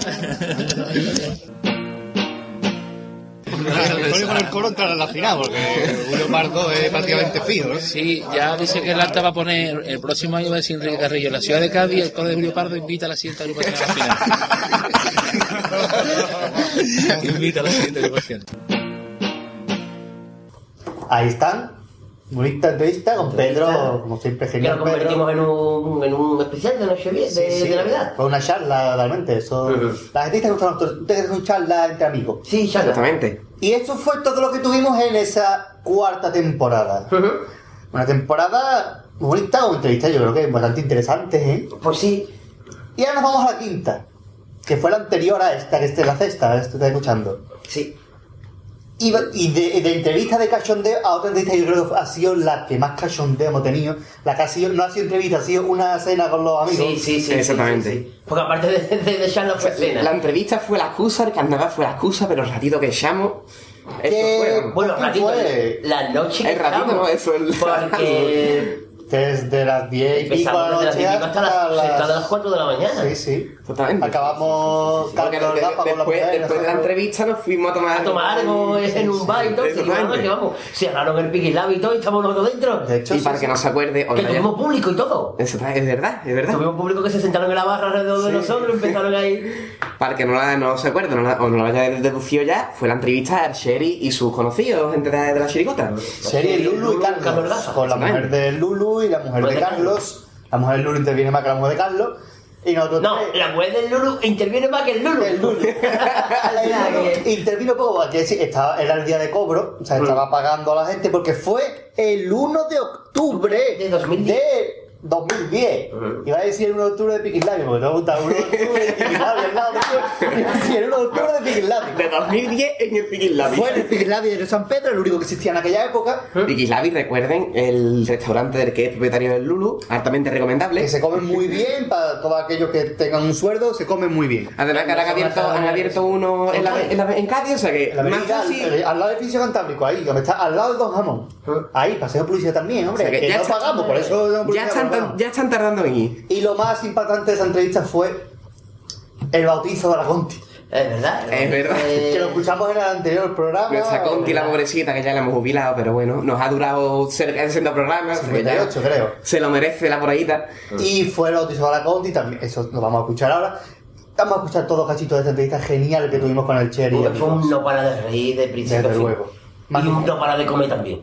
también, también. Sobre todo de beber. Comer tampoco comimos tanto, ¿eh? Pero, también entre parrilladas, queso, jamón. Que decir que nosotros nos sentamos allí y nos preguntaron qué íbamos a beber y nos pusieron dos tablas de jamón y queso, eh, dos parrilladas ibéricas y después era todo pedir. Torito, ¿no? ¿No se pidieron torito No se pidieron torito. No, porque no pedimos nada, todos nos lo pusieron. Ah, bueno, será Y yo recuerdo al Sherry que cogía, eso no sabemos qué carne era y lo que dice, el Lulu, ¿tú qué es lo que es? Esta salsa que es lo que es, no, eh, está bueno, empezaba, esto tan está bueno, pero a los dos. Además, de hecho, la entrevista empieza con el Sherry comiendo. Comiendo, es verdad, es verdad. Que Sí, porque que parar. tardamos un montón en empezar la entrevista en sí. La que llegamos tarde. entre que llegamos tarde, es verdad. Hemos quedado a las 10, llegamos a las 10 y media casi. Y media larga. Esperamos, además, ese día fue el, el primer día, el, el día que por primera vez escuchó el Lulu el pasodoble de Kai Story. Porque nosotros ya estuvimos fuera, después nos pasamos para adentro y salieron un momentito fuera y le cantó el pasodoble. Ese día no fue el que descubrimos los condones agua fresa, ¿no, Marqués?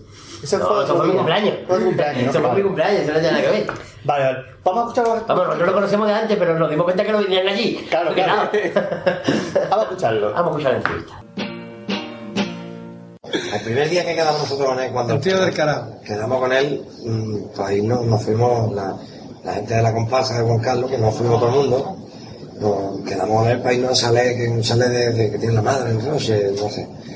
Y, y quedamos en la gasolinera BP, yendo para allá para Rossi, y, y él nos dijo, no, mira, van a ir a recogernos, van a ir a recogeros eh, los dos que iban con él, dos, dos negros de dos metros, ¿me entiendes? Y que va, ¿no? Y se presentó él, se presentó él, y él lleva la gasolinera, se bajó del coche, por cierto, llevó un Jaguar descapotable, está. y se bajó del Jaguar y se vino para nosotros y se presentó uno por uno a todo el mundo. Soy el amo. Cantado, pam, pam, pam, pam. Digo, ¿Te crees que no da la de señora?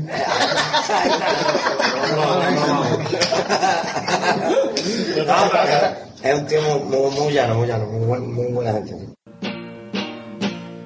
Tuve la espontaneidad, recuerdo en Loreto, que salió el presentador. Diciendo diciendo que había una mujer que se había dejado el grifo. Abierto y después dijo que se había dejado el grifo vacío. Y ahora no, está el Sherry, el Lulu, a ver, la señora que se ha dejado el grifo vacío. La cama sin hacer. La cama sin hacer. Y la cara de tontería. Y la bañera abierta. La bañera Se ha dejado el grifo vacío y la bañera abierta. El presentador fue un show, vamos. Y vamos, es que yo fue, todo el mundo me da de risa allí. Y el que fue espontáneo que salió dos minutos antes. Hablando de bocadillo, ¿qué le pasó a mi amigo el Gatica con un bocadillo de tortilla en cabra? Yendo para cámara, yendo para cámara. Yendo para cabra. Bueno, es que le ha pasado dos anécdotas con los bocadillos. Por la, por la cuenta que Era, el primero fue genial, que fue en la venta de la, de la, en la venta de, de la barca de Vejer, que todo el mundo pide, pero a él es al, último que la atienden. No sé por qué, será que lo ven un menuito atrás, esto, lo- un bocadillo de tortilla, un bocadillo de lomo, uno de jamón. Y él, una tortilla. Con toda la voz que tiene cantando, bueno, estar detrás de un mostrador, tortilla. Escucha ahí. Bueno, pues le puse el bocadillo de tortilla ya todo el mundo ya con el otro comido, pues bueno está esto, lo otro, y es así, y levanta el pan, y la tortilla, la tortilla de la tortilla tenía como un bocado dado, tenía todo lo que era la dentadura de... por Dios! Y hace así el gatito y dice, camarero, parece ser que la tortilla tiene un mordisco. Y nosotros, atentos, nos tiramos al suelo todo el mundo. y ya nos tiramos al suelo, ya se le iba a un cachondeo que no vea. No, es, que, es que yendo para acá, yendo para Y acá, para acá se lió ya la mortalla. esta última vez, me acuerdo que habíamos unos cuantos cerca de la barra y dijo, el guaki, el dijo, ya verá como el, el gatica tiene problemas a la hora de pedir bocadillo. Coño, al final se quedó el último allí, le trajeron un bocadillo nuevo para que lo probara gratis, para probarlo nomás. Pues ahí todo el mundo me habla porque es que es impresionante. El- el- en Cabra fue genial porque yo estaba al lado de él. Estábamos todo el mundo pidiendo y se va, habían tres chavalas como educadas trabajando allí, pum, pum, pum, se para todo el mundo y se va para él, después de haber pedido todo el mundo, y le dice, ¿usted quiere un bocadillo de tortilla? no?". Dice, sí, de tortilla. Y dice, ¿y de bebé? Dice, nada. Y se va para el chofer y le dice, el chofer, ¿tú no quieres nada a ti? Dice, no, no, esta gente son muy listas. Tú cuando te venga el bocadillo, pide ya la copa, porque si no el refresco, porque si no te he tomado tres copas, porque los que te tardan. Y la muchacha estaba debajo agachada cogiendo unas Coca-Cola y se enteró. Y levantó- se levantó y dijo, mira, no te preocupes yo, que te van a... Eso es así, eso es así, hombre. Eso es así, toma, si quieres tomate este, no te lo di ni cobrar, tómate el refresquito, yo, si. Total, Total, que, que se quedó ahí un poquito cortado. Y cuando le vino el bocadillo de tortilla, todo el mundo comiendo, y le dio un bocado y hizo como un gesto de. De, de esto cuando se muerto los hoyos de punta que te un paso doble.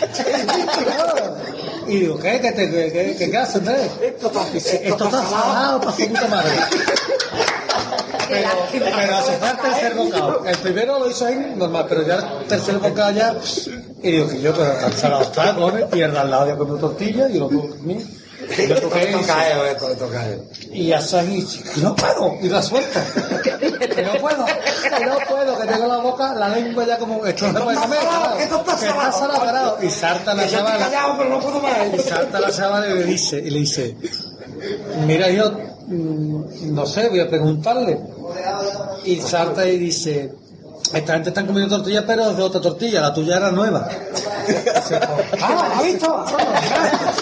Total, que se va la chavala para adentro, sale para afuera de y le bien. dice con el bocadillo de tortilla, dice, lleva razón, la tortilla está salada y salen los tres cocineros, dice, lleva usted razón, la tortilla la hemos tirado. Está salada como un ripio toda la manera. Hombre, yo llevo razón.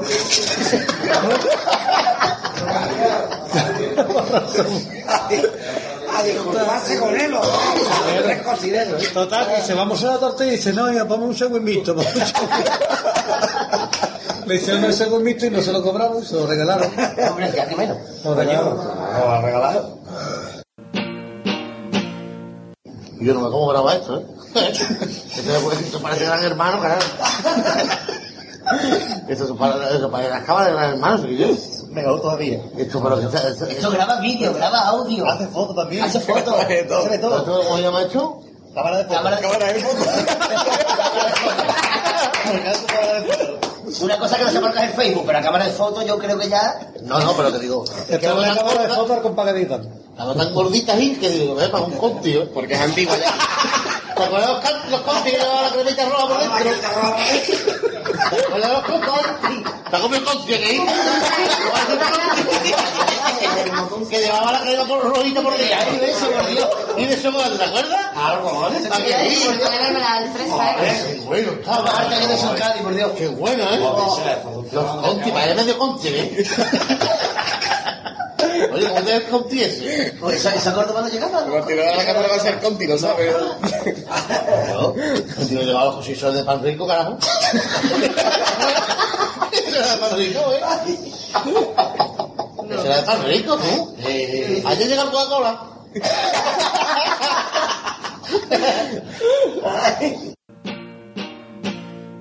Y, y esos ensayos en esos los modernos, en la calle San Juan. Con la batería desde Cosillo. Que se coló de Navidad, ¿te acuerdas cuando se coló esta Navidad, en Navidad que venía con Parreyes, con los tardos y los, y los calentadores de rosta? Qué guay. Bueno, señores, el mundo tenía pelo, ¿eh? Con, con pelito, ¿eh? eso sí que- eso lo, me va a olvidar en mi la vida, ¿eh?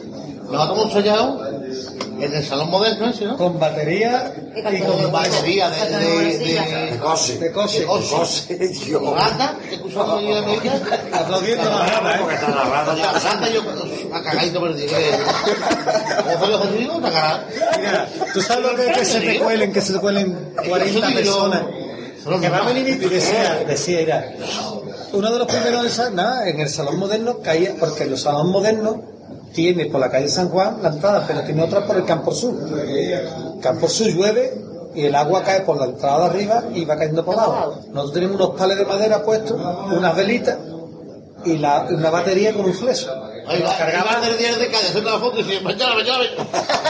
que la cargaba, la cargaba, la cargaba, la, la, la eso del piruleta, el piruleta de, el piruleta que era un, un, un bombero, un bombero. Un bombero nos cargaba la batería, pum. Y ahora pues ahí, y ahora se cuela 40, 30, 40 personas. Una amiga mío, amiga de él, y se cuela el, el catalán grande. No. ¿El Ricardo Trujillo? El guitarra era su hijo. Primer año que salía. Venga, vámonos. Nosotros en el salón moderno, los palés, todo oscuro con las velas. Y esto lo- la gente, a la gente hacía así para escucharnos, para, para vernos, se acercaba. Pero todo, Yo ya tengo la, la careta, tacita mía. ah, Y me decía este, Que yo, la gente no se ríe, que la gente no se va a reír, que son velatorio. Los pies se pegaban hasta, hasta Yo creo los pellizcos, yo, creo que el tiempo de la chirigota fue los ensayos. Jesús fue un mastinazo. Te lleva música. El año de la lucha que estábamos cantando en, en lo que fue Alcalá del Valle, creo que era. Ahí fue, perdió Cristo el Mechero y no fue ni a recogerlo. el Dejaba ahí. Dejaba ahí con su puta más. Más lejos estaba Y ahora llevaba el Sheriff los contratos y el Sheriff se cree que Alcalá del Valle está el aplazamiento. Y le, y le dice a la Cipiona, no, nosotros estamos cantando ya a las 12 yo estábamos en Alcalá del Valle a las 10 y media, ¿eh? Bueno, y cuando hacemos ahí, a Canal Sacapillo, que a las 2 estábamos en Lucía, y era la 1 menos cuarto, ¿eh? Llegamos Sipiona. Y, y ahora a- hacemos digo yo, con la paquetera de par, una cena de blanca, y yo con el Carlos Trujillo, ¿eh? Guitarra. Llevaban dos horas esperando. Mira, y me veo a todo el mundo, a la gente saliendo ahí, mira ahí viene, y yo, mira a todo el mundo loco con nosotros. Y veo de momento un gargajazo aquí. y el otro, tírale más, tírale más, el otro, escupiéndome el coche. Y yo, oye, que me estoy haciendo. Y el trujillo, me bajo, me bajo y pego. Es que no, no, me viene de gargajo que el otro. Pues vale, ¿me estás en serio? El coche dice, parece que yo, estos paros son transparentes. Estos paros que son transparentes, unos lámparas de gargajo, y no, claro, al final te digo, oiga, bueno, subimos, no, Pero con la policía, no, yo no, a mí, tu puta madre, cabrones, todos Hijo de puta. Porque te dicen Lulu. Por eso. Me dicen Lugo porque en la chirigota de que salíamos nosotros en, en Apolotro, Apolotro Peroto, Peroto Peroto, el caja, yo iba de guitarra, ¿no? como he dicho antes. Entonces el caja se llamaba Lili, el bombo Lo- Lolo. El Lili, el, bom- el bombo Lo- Lolo y los dos guitarras José Manuel, José. Ahora decía, Hay que cambiarlo. José, y pues estamos los dos. Y- y- y Yo no, digo, mira, pues mira, ponme, dice, el- ponle Lulu, ¿no? Lili, el Lolo, el Lulu. Digo, Lulu, pues ya, Se quedó Lulu. Ah, eso fue. ¿Por qué le dicen sheriff? Yo sheriff porque mm, dice mismo que tengo los huevos entre paréntesis. Las piernas. Tengo las piernas un poquito No arqueadas. sabía eso, tío. Sí, yo no soy gatica, pero... ¿Lo que has escuchado? Sí, tela. A eso que voy a caballo. No sabía. Sheriff, sheriff. Sheriff, sheriff. Tengo las piernas un poquito arqueadas, tengo un poquito de desviación de rótula, porque por el deporte, por el fútbol, que jugaba antes al fútbol, y tengo un poquito arqueadas las piernas, entonces pues era la época de la conquista del oeste, era la película que hacían. ¿Te acuerdas de esa serie? Tampoco se comieron mucho el coco. Y me decía, Sheriff, el Sheriff. Sheriff, ya está. Sherry, Sherry, y yo contestaba, hey, ¿qué pasa? Bueno, papá es un mote feo, el mojozo, el, el cabello. Sherry. ¿Quién- ¿Quién le llaman así, por Dios? Una así. El peor momento del falla que he pasado yo ha sido en los fugitivos. No, en los fugitivos no. Bueno, en los fugitivos sí. en los fugitivos cuando fue a abrir el primer día, el primer día de llegar, que digo, yo ya está el telón puesto, ¿eh? Y nosotros salíamos, telón era el muro de una carcera, y, y habían hecho los de raro, los de razón muy buenos, pero se la cagaron como, estaban ahí a ver fumacano claro. Y se ve, y se ve unos bloques de corso, de, de puma, los bloques, claro que esos son los que partíamos nosotros para jugarnos, ¿no? Y ahora ya está telón, digo, va un poquito más, va más, va más. Y dice, no, yo estaba del todo. Y ahora se ve el bloque, y lo menos una cuarta, tío, hasta llegar al telón, ¿eh? Que se veía perfectamente que estaba ahí, que estaba para tirar, ¿no? Que no se veía ni, ni el bloque, no se veía la pared recta ni nada. Y yo, chiquillo, pues, ¿cómo vas así? Venga, el Miguel Ángel fuerte, venga, que empezamos ya. que- Miguel, espérate que tenemos que salir por ahí, eso, nada más que va a ponga el foco ese, se ve, cojones. Y así, y se, y igual le hacia el gato, ¿no? Y, y todo el foco así de la cárcel alumbrando. Y escuchaba, miau, y se escucha la chiquilla, mamá, vas a salir por ahí.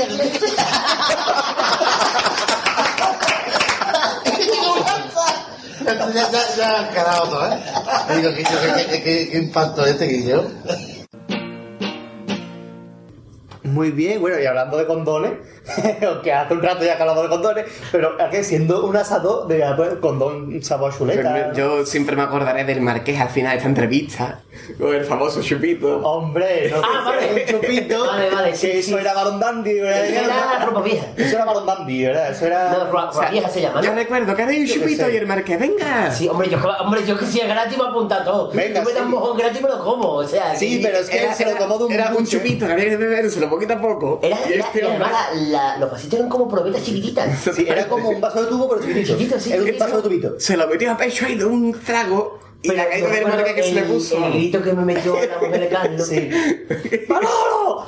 Uy, qué grito me metió que me dejó sordo. Entre que me había quemado toda la garganta con el rabias ese raro. Y luego el marqués era para verlo. Y el... Uy, por Dios, de verdad. De- Eso era horrendo, era Barón Dandy puro, De era, pegarse y recargarme chero, vamos. era increíble.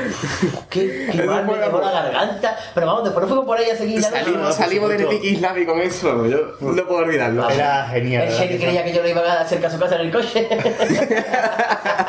Era absolutamente genial, que bien lo pasamos ese día, ¿verdad? Mm. Además, le gustó mucho los detalles, se emocionaron incluso en los detalles de, de los, de los Del- de los diplomas, del marco. diplomas, estas cosas. La verdad que echamos un ratito de la mar de bueno y todavía cuando coincidimos con alguno por ahí siempre nos saluda, Sí, siempre sí, hablamos con sí, ellos. sí, sí, sí, siempre terminamos hablando. Pues bien. Y nos vamos, ahora saltamos un mes y pico hacia la entrevista de un comparsista, chirigotero y corista. Sí.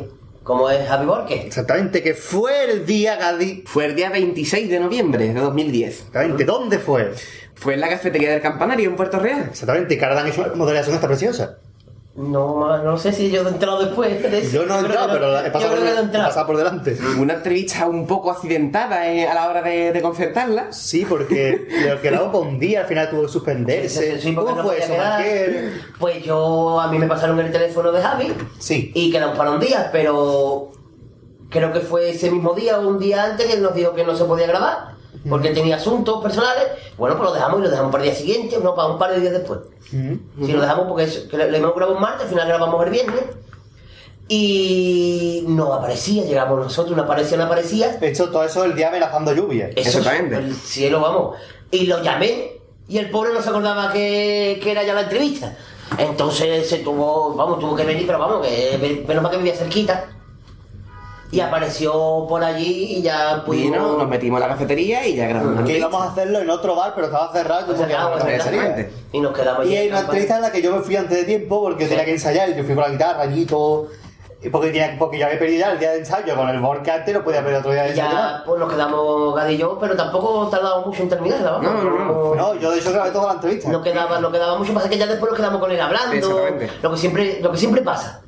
Que después lo alargamos y no, se nos va a la cabeza. Si, si no tenemos nada que hacer, pues empezamos ya a hablar. Nos y a pasa hasta por teléfono. O sea, eh, si no, que nos lo digan a- con Mario. Y y bueno, vamos a escuchar Vamos a escuchar unos cachitos de esta entrevista de Borges. el público pagó la, la pelea la pelea entre los Arejas y la comparsa de Antonio. Claro, eh, el enfrentamiento, pues lo- ahí ya empieza a crearse los anti-juancarlistas, ¿no? porque Juan claramente que sale en chirigota, pues la chirigota es una, un- es una modalidad bastante agra- agraciada cuando triunfa, no, no se van más entre ellos, pero cuando te metes en la comparsa cuando es eh, punto y aparte, pues puede ser que los anti-juancarlistas que se crearon a partir de ahí, eh, todo lo que sonara a Juan Carlos Aragón, pues le, le echaron un poquillo para atrás y la chirigota ya no era cogida por todo el público 100% de buen rollo, sino que había anti-juancarlistas, la parte de comparsa, aficionados que dirían, "¿Entiendes? que lo escribe, puede tirar por ahí. No había eso, hay que pagar una agrupación, algo que no se haya buscado. De los cristalitos. ¿A qué viene el nombre de los cristalitos? Eso fue el año de, de los inmortales. Sí, porque entra, entra en, ese- en la comparsa eh, lo que son ahora los cristalitos conocidos, el Agustín, Paco el Pellejo, el Sarvi y, y el Piojo. Claro, y, y, y nos decían a nosotros, nosotros le íbamos metiendo los artes, esto aquí, esto aquí, y ellos le iban sacando a un Carlito, el gafa, que en ese momento se dedicaba final a la comparsa, y, y Carlos quería que subieran, que, que subieran todos los días, que yo qué no subes hoy, no, porque estoy tocado, ¿no? Día siguiente, que yo qué no subes, no, que estoy tocado, que no, que no puedo. Y el que dice que yo, esta gente nunca sube en cara, siempre están tocados. Y ellos dicen que yo, an- antes en su anterior, en anterior agrupación, había su y decía que ellos no subían nada más que.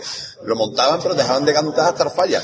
Porque si no se cascaban, se quedaban tocados, se quedaban afónicos.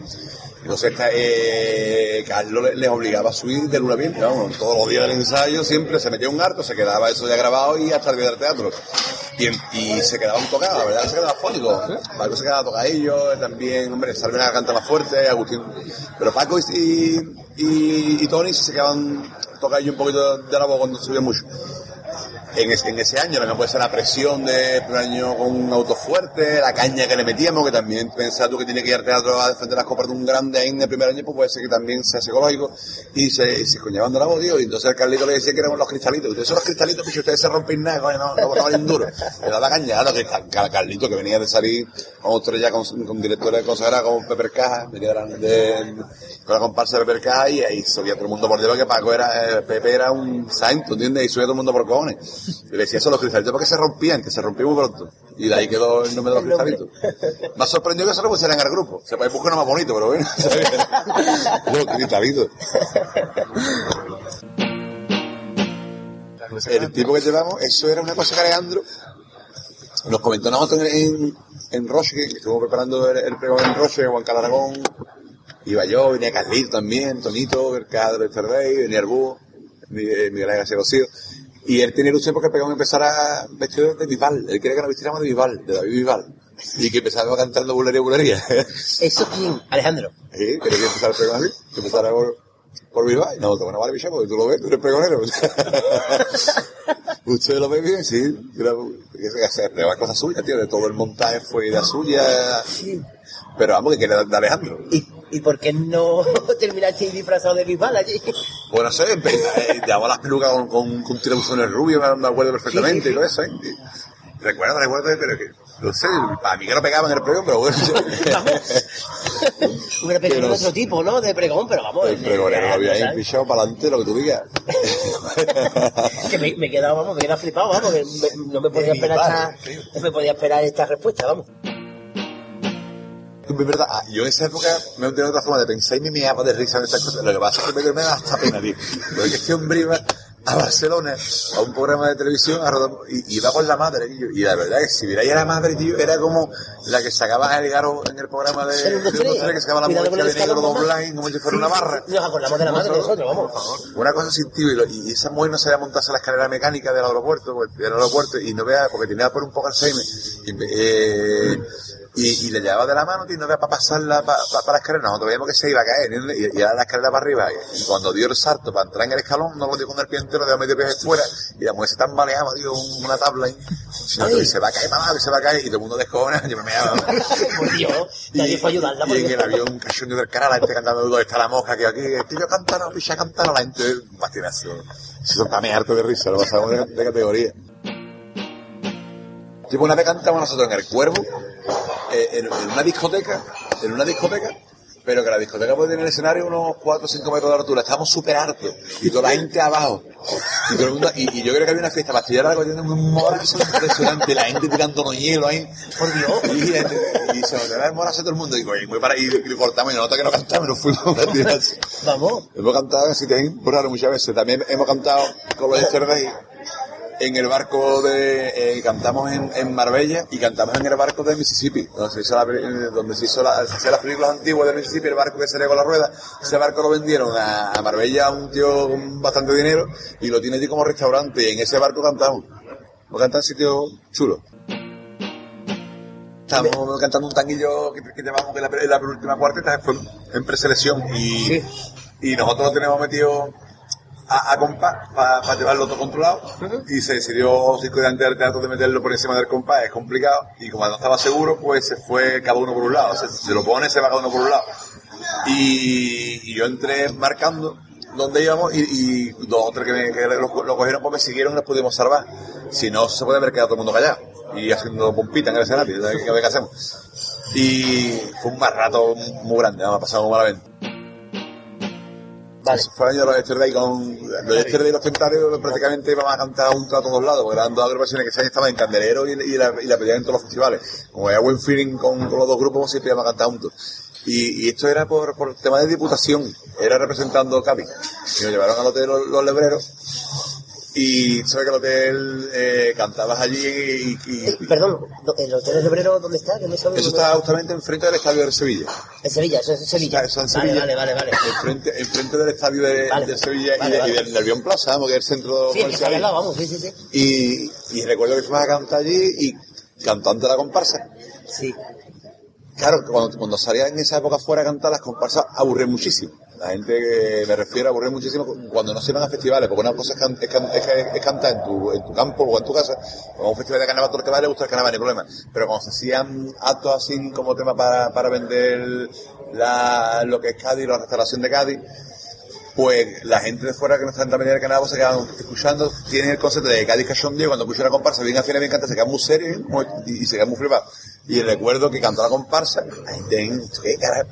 Y salió la chirigota, cantábamos allí, y la gente después de cantar, y todos flipados, nos gustaban en todos lados, eh, era al principio, la gente flipando, pues cogieron los escudos de, los, de esa gente de, de, la, de los templarios, tío, y se tiraron a la piscina si fueran barquitos. Se tiraron por pato todo el mundo a la piscina tirándose. Que yo de La comparsa, vamos, la comparsa. están correados, mira, que será abril, ¿eh? Uf, marzo, abril, que, que, que era el frío del carajo, eran los principios, te cuentas, después ya la gente se acostumbraba a cantar todos los fines de semana con el autobús, salir, tener, tener un comportamiento normal, pero al principio no te veas, no te veas la gente. Hay que todo. Quedó, que empezó a chispear cuando la terminamos. Es verdad, es verdad. Amenaza de lluvia, que al final no llovió, pero empezó a Yo ese día estaba en Joaquina ensayando, no. Así que. A mí me llovió en Joaquina, no me Pero llovió no, después. sí, al final llovió, pero fue una entrevista que también fue un rato muy agradable. Sí, sí. Un Interesante. Me preguntó a mí al final de la entrevista, ¿tú sabes si hay alguien en Puerto Real que cante bien para llamarme a la comparsa? y yo le di el nombre de uno, pero no Porque se lo ha llevado. Ahí era cuando. Eh, Se había ido. Porque hubo, hubo una gran polémica en internet. Como... el chupa. No, no, no, no, es verdad, se, tenían el hueco del chupa, que no nos quiso decir quién, y dos o tres días después Se dijo se era. dijo que era el chupa, que al final no salió, ¿no? Exactamente. Entonces me preguntó si había alguien, y yo le dije que sí, pero al final no. De hecho, ese alguien salió en otra agrupación. No a decir Así quién es. Eh, siguiente entrevista, nos vamos ya pues, unos pocos días después. En concreto hasta el día 29. Tres días después. Es verdad, tres días después, no mucho después, ¿verdad? ¿Verdad? El día del 29. el mismo día Sí. que se colgaba la entrevista de Javi Borque, Sí. hicimos la entrevista a Ramón, Ramón, en el bar La Loja de Cádiz. de la lonja de Cádiz, sí. Fue un día vamos, que de hecho Cádiz no vino a la entrevista porque cayó por la mañana a mediodía Bueno, lo que no los- estaba, estaba medio resfriado y luego con la que cayó digo, yo no puedo, yo no salgo de mi casa De hoy. hecho, íbamos en el autobús de vuelta de la facultad acojonados.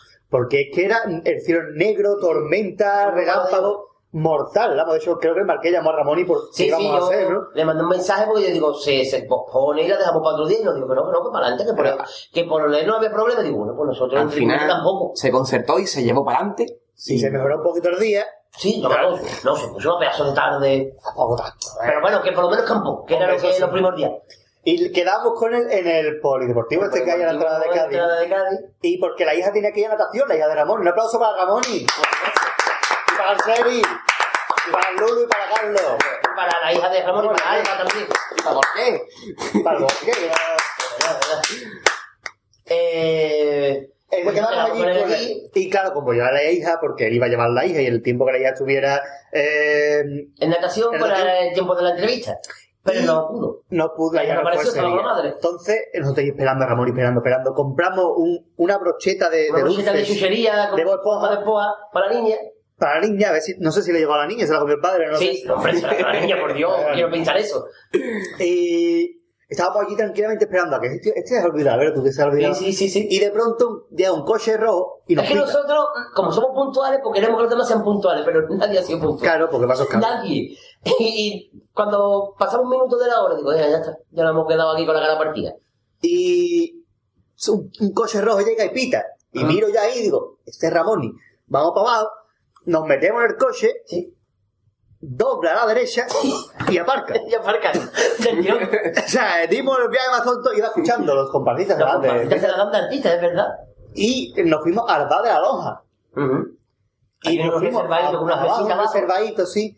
Eh, con su mesita, sus cosas y con un ruido de máquina de. de- Cuando hacían café, cuando hacían café, que no que se- escucha la entrevista, Y vamos. fue una entrevista que estuvo la, la, la pareja de Ramón y llamándolo todo el tiempo Todo porque el estaba tiempo. comprando en el, en el Hipercadi toda la vida.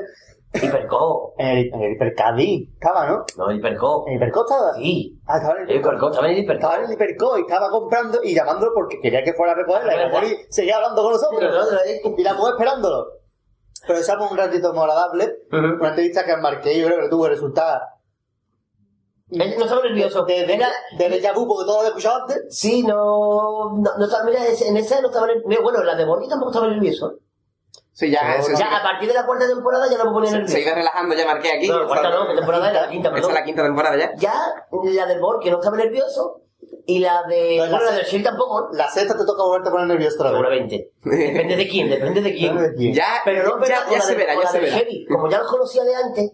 Pero claro, también conocía a Fari Mosquera. no tiene nada que ver. todavía el serie. Por eso. No, pero bueno, era nuestro, no es nuestra primera entrevista, tal, o sea, eh. Y. Ahora vamos. Eso. Y el. Vamos, no, para nada nervioso. Lo que pasa es que, claro, todo lo que él contó en esta entrevista ya me lo sabía. Entonces no me pilló de sorpresa casi. A mí me cogía de nueva, pero bueno. Bueno, vamos a escuchar ya algunos trocitos de esta entrevista. Exactamente. Mm, eh, nos contrató el, el dueño, que era amigo de Javi. Y claro, el hombre pues, pensaba de que, que iba a tener más gente, más rollo, más un día entre semanas. ¿no? Nosotros veíamos, digo, un día entre semanas. ¿no? Porque El ambiente del puerto en verano es, es- es grande, ¿no? Pero bueno. Aparte, el- la posada es un mesón muy grande. Es muy grande, está, dentro de una bodega, antigua bodega, y es enorme. Para llenar eso tiene cojones. Pero bueno, habría cinco mesas, no más. Y la mesa que más gente tendría, tendría cinco personas. Y después, eh, bueno, en total habría unas 16 o 20 personas. 16, 18 personas. Y había una pareja que él era francés y ella era francesa pero hablaba español. Y nosotros estábamos cantando y cada vez que decíamos una frase le decía a la otra, y hacía, y hacía el guiri. y nosotros, no, no, no, y el guiri se reía. Y el coge Javier, que Javier tiene la cara de mármol, eh, Javier tiene la cara de mármol, pero de mármol gordo. Y dice, un momentito, hombre, perdóname, ¿qué le está diciendo? ¿Qué le está diciendo que estamos cantando, chiquilla? Y la gente de Cona dice, no, hombre, no, no, es que él es francés y se lo estoy traduciendo. Dice, increíble, Michel, o sea, que estamos cantando con subtítulos, yo no me puedo creer. Vamos a cantar subtitulado ya, la pasada. El año 82. Ha llovido, ¿eh? Ha llovido. Más que hoy lo creo. Comparsa juvenil en Blanza Brúa. Sí. Director El Cabra. El Cabra, Manolito El Cabra. El Cabra, el Cabra, el Cabra de la chiricota el Cabra. Ah, para cabra. El Cabra. Vale, vale. Pensé que no lo había firmado. Y la comparsa era para darle un babuchazo a todos, tío. Pero un babuchazo a la boca, un babuchazo de paño moja, que duele más. babuchazo. Evidentemente estaba la familia en el patio claro. La familia de Bravo, que Bravo tenía que estar, yo también te va a tomar por culo. Estamos cantando y hay un paso doble del paso de la presentación. Y nosotros íbamos de brujo, una bola, algo ya se cara. Vemos nuestra bola, la imagen de Cádiz, no hay que una cosa ahí. Terminamos de cantar. Ahí, no, las familiares. ¡Hola, qué bonito, Ramón! ¡Bonito! ¡Oh, mi niño, qué guapo está! ¿Qué no va? Otro de brujo, guapísimo, la moto. Venga, y da la introducción para el siguiente paso, lo dice el cabra, la misma letra. Vemos nuestra bola, ¿verdad? Hola. Que yo, que yo, que yo, que yo, que yo, que ya lo que yo. Y si no recuerdo malamente, creo que fue el Caía el que dio otra, otra, otra, otro encabezamiento, ¿no? Uh, y pudimos salir del paso, pero en este momento, eh, ay, ay, ay, Maika, la que te ha dicho era poner el cuerpo. Quería cantar mismo paso doble, dio gusta. Me ha gustado, me ha gustado. Claro, claro. eh. Es que la gente la aplaudía. vez. Ya apuntaba manera, ¿eh? Ya el cabra apuntaba Ya, manera. Dio puta. Yo hubo, yo me pegué dos o tres añitos saliendo en el San Juan Evangelista de, de la cofradía de la Luz y Agua, allí, y venía, y venía, y cargaba en la parte de la cruceta abajo, cargaba el difunto Cero Munson, que en paz descanse, que era un amigo mío. Y en una de las recogidas que yo empezamos a cantar la presentación de Entre Reas. Solito Entre Reas. Oye, la que. No me importa a nadie. Qué numerito, ¿viste? El celo siendo la segunda. Sube, hermano, sube para arriba, sube arriba. El pobre. Ese año fue un así, el que apataba con los nervios. ¡De puta, cabrones! ¡Sacrílego! Ese año fue un matín así. ¡Ay, quedó! Hasta aquí llegó la entrevista de Ramón. Ramoni. Una entrevista muy Que, que- que, interesante. como dijimos en su día, mm, le dimos un de por culo. Desde un año y pico. Lo que pasa es que, claro, era el boom de eh, compra de mostrador y casi entre que todos los fines de semana tenía actuación eh, con la, entre la comparsa y el trío. Por la semana ensayaba y con sus compromisos personales, vamos, con sus con laborales, no teníamos tiempo. Y mira que, además, incluso hay veces que yo iba a verlo al trío y me preguntaba cuándo se llama la entrevista y digo, como cuando yo tengo un hueco, pero es que cuando tenía un hueco no podíamos. O sea que Exactamente. no coincidían su fecha con las nuestras. Y ahora- hasta que por fin, después de millones de mensajes y millones de veces que me lo encontraba y se lo decía, se llevó a cabo la entrevista. Y la última entrevista, que yo no estuve. En esta entrevista no estuvo Oh, el padre. así que yo me callo la boca, Lucho. ¿eh? Exactamente. Esto. ¿Quieres mm, que vaya por las cosas de chocolate que te marqué? Ah, sí, la bolita de chocolate. ¿Traigo? Qué raro me ha dicho que no nos ofrece nada. Digo, oye, el tío es La raro. traigo, la traigo. Hombre, claro. Habla ustedes que es que yo no estuve, entonces no puedo hablar nada. Pues solamente digo que yo estaba ensayando. Para variar. Pues fue a Bueno, pues. José Antonio Veraluque. A Santa Verano. ¿Cómo se dio esta entrevista? Pues a través de Carlos Orgaza y de su mujer, que fue ella la que me dio el teléfono de José Antonio Veraluque, que con Borque, y lo llamé. Un día estaba, lo pillé trabajando. Pero vamos, ese día se puso fecha la, la entrevista, que fue el 21 de diciembre de 2010. ¿no? Exactamente, el 21 de diciembre. En la cafetería, no me acuerdo ahora mismo el nombre. ¿cuál El fue? Café de Levante. El Café de Levante. Exactamente, exactamente, exactamente. Y eh, quedamos con él, y fue el día que más llovió. El día que más llovió. sí, eh, con el volcán me la pero es que aquí llovió, pero Uy, vamos. por Dios, qué pesado llover se, se dio desde que nos bajamos del coche hasta que llegamos a la cafetería, qué mojada nos caímos Exactamente, exactamente. Y, y lo- y luego esperando. Y después esperando, mojada más mala. Vamos. Llegamos y no había nadie en el, en el, en el bar y cuando empezó a llover se empezó a llenar de gente, hasta un perro, por donde coño está el Exactamente. boquete de la bolsa. ah, aquí, ¿eh? Es que ya he traído los chocolates. Y ese día fue una entrevista con muchísimo ruido de fondo. Muy- No. Pero, y, y mira que, que, que tuvimos que decir a la camarera que bajara un poquito la música, pero es que bajaron la música y vino la gente. Un perro por ahí ladrando. Era mejor la música. Pues que fue, vamos. Bueno, ahora hablo yo que están los dos comiendo. Vamos a escuchar los cachitos de esta entrevista. Vamos a ver. Vamos a escuchar, mejor dicho. Y bueno, quizá a lo mejor el paso de Franco no era a lo mejor todo lo bonito que podía ser otros pasos que hemos hecho, pero tampoco buscábamos eso porque Franco era una figura muy. bonito. de, de bonito tiene poco. o tenía poco, bueno, a- ahora estará peor. ahora estará el hombre como para verlo en sus castas. Eh, hace unos años eh, soñaba con que Jorge Buno era el presidente y que un negro llegara al sillón. Eso, eso lo he escrito yo. ¿Sí? ¿Qué le parece cómo está la cosa? Vamos a meter un poquito de política. Me la estoy, estoy Yo no me acuerdo de eso. improvisada. Yo no me acuerdo de eso. Me metas música, no me acuerdo. Soñaba con que. Me voy a poner ya cantado. Pero vamos, como rey de la hermandad Omega.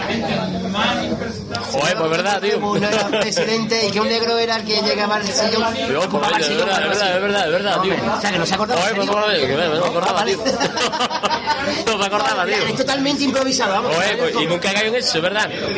Coño, voy a haber todos los números de la primitiva. Hubiera sido meón. La comparsa femenina de Sevilla, que ha venido estos años. Es verdad. Que, ha- vamos, que está muy bien, los- las chavalas han estado muy bien. Me refiero a como comparsa. Y, y el cuarteto de. El cuarteto de. Oye, que las niñas son muy guapas también, ¿eh? Que no es que. Sí, no, sí, vamos, no- tenemos amigas allí en la, en la, Eso. en la comparsa, vamos a liar Que no es un comentario. Pues hasta ahí aquí quedó. la entrevista de con José Antonio Veraluque. Iba a decir que buen rato llamo, pero yo no puedo decir nada, yo no estaba. No, no, echamos un rato agradable, pasa que eso fue una cintada porque llovió mucho, llovió mucho, el bar se llenó, entonces nosotros no podemos decir a la gente que se El callara. ¿no? ruido que tuve que hacer mm, mm, Da un Yo de recuerdo, volteretas para editar yo audio. recuerdo a Gaby que cada vez le acercaba más la cámara a la cara de, de Perdón, ¿Cómo has dicho? ¿Cómo has dicho? ¿Cómo has dicho? ¿El ¿Que le acercaba qué? La Conti. Bien. Ah, es La verdad, Conti cierto. a la cara de Veraluque y cada vez se le notaba más cerca y el pilotito rojo de la radio, de la cámara, perdón, de la Conti, da, brillándole en la frente. Digo, coño, parece que le va a disparar un francotirador. Pero vamos, que cada vez se le ve más cerca digo, se la come con pava, vamos. Ah, porque cada vez había más ruido y Claro. yo, venga, vamos para adelante.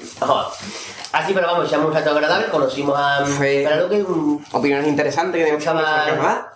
Bueno, muy buena gente, vamos, ¿eh? Se portó bien con nosotros. yo lo conocí, hay que decirlo, el lunes de carnaval. El lunes de carnaval, que nos hicimos una foto con en la él. plaza de la Candelera. ¿Eh? ¿Candelaria? ¿O la...? Candelaria ah, sí, es fue, verdad, verdad, sí, fue en Candelaria, Estaban verdad. cantando los que mantienen la línea. Es verdad, ya. Al comer ustedes dos un ratito y yo hablo. Lo Es conocimos, es lo que se acercó al marqués y, lo- y le dijo, vas a ver, eh, ¿qué te doy? ¿El pésame o la enhorabuena? y le dijo el vera, ¿a ti te ha gustado? Y yo me que sí, pues todo dame la enhorabuena. Y estuve allí, eh, estuvimos hablando con él, nos hicimos una foto, ya, ya yo me presenté y que no podía haber podido Porque está Romona, ¿no? Tú fuiste que hiciste Romona, ¿no? Yo es que... eh, Estaba ensayando, o sea, Y- ya- es que fue el día 21 de diciembre, es que estábamos ya en carnaval, obviamente. Bueno, pues... mm, Pues hasta aquí... en ese momento vamos a hacer un acto de recuerdo Jeje. Hacia Dafne. Nuestra compañera, Porque- que no podía entrar, como hemos dicho antes. Sí, estaba hablando, vamos, cuando llega el marqués, estaba terminando la con ella. Y pues se ha grabado un pequeño audio, Sí. pues contándonos un poco lo que ha sido para ella estar en estos cuatro años de. Bueno, estos cuatro años. Bueno, es, es lo, que- es lo que ha estado, ¿no? Es lo que ha estado, eso es lo bonita. El año que me sube y me Gati, venga, yo hablo mientras. Eh, es que estamos, yo aquí tengo una mano, en- tengo en la mano, tengo una mano, tengo dos. Tengo una bola en la mano, Tengo ¿qué una- perdona esto? Tengo una bola en la mano y se la estoy dando para que la coja Gaby. Para que se la coma con marqués y para cada uno. Eh, es como el otro día vamos a ya en Salva, me dice, tiene adivina adivinanza, tiene forma de plátano pero los huevos. Me mató. y otra de ella era, ¿cómo se dice ninfómana en vasco? Erico le chorrea. es que me dio por poner Salva y estaba ya gracioso ese día. Entonces, bueno. Es bueno, que se lo marco. Se lo marco. Vamos a ir con un audio que nos ha dejado Dafne, la presentadora de moda en los actos del baluarte. Que salió en Onda Cádiz, que Salió lo en vi yo. Onda Cádiz, la teoría le, le- sale más favorecido en Onda Cádiz que en Telepuerto Real. Eh, vamos a escuchar lo que nos quiere decir Dafne, que estar con todos ustedes y con todos nosotros. Adelante. Cuatro años en la radio son seis temporadas. En todo este tiempo, Willy Fogg hubiese dado más de 18 vueltas al mundo. Hemos tenido unas elecciones presidenciales y estamos a las puertas de las siguientes. Hemos entrado en crisis.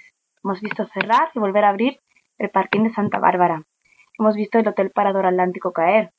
Y el segundo puente crecer a trompicones. El soterramiento puertorriqueño aún es un proyecto a largo y eterno plazo y el Comes a Cádiz casi se ha duplicado.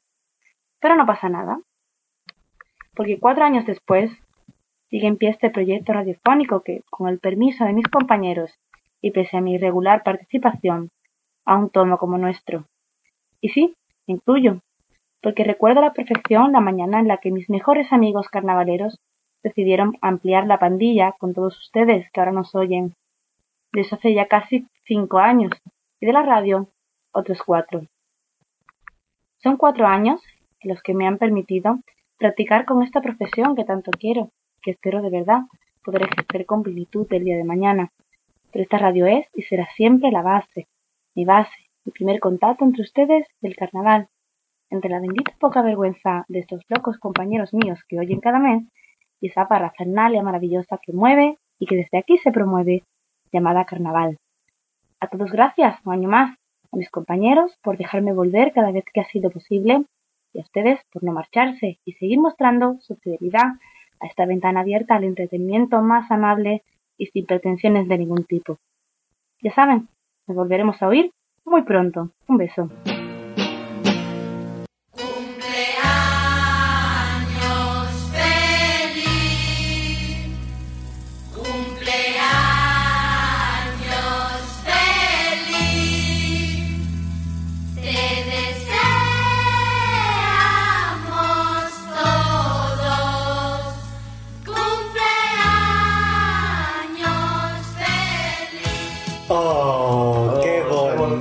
voltito. Qué voltito. Voltito y hermoso. Precioso. Preciosico.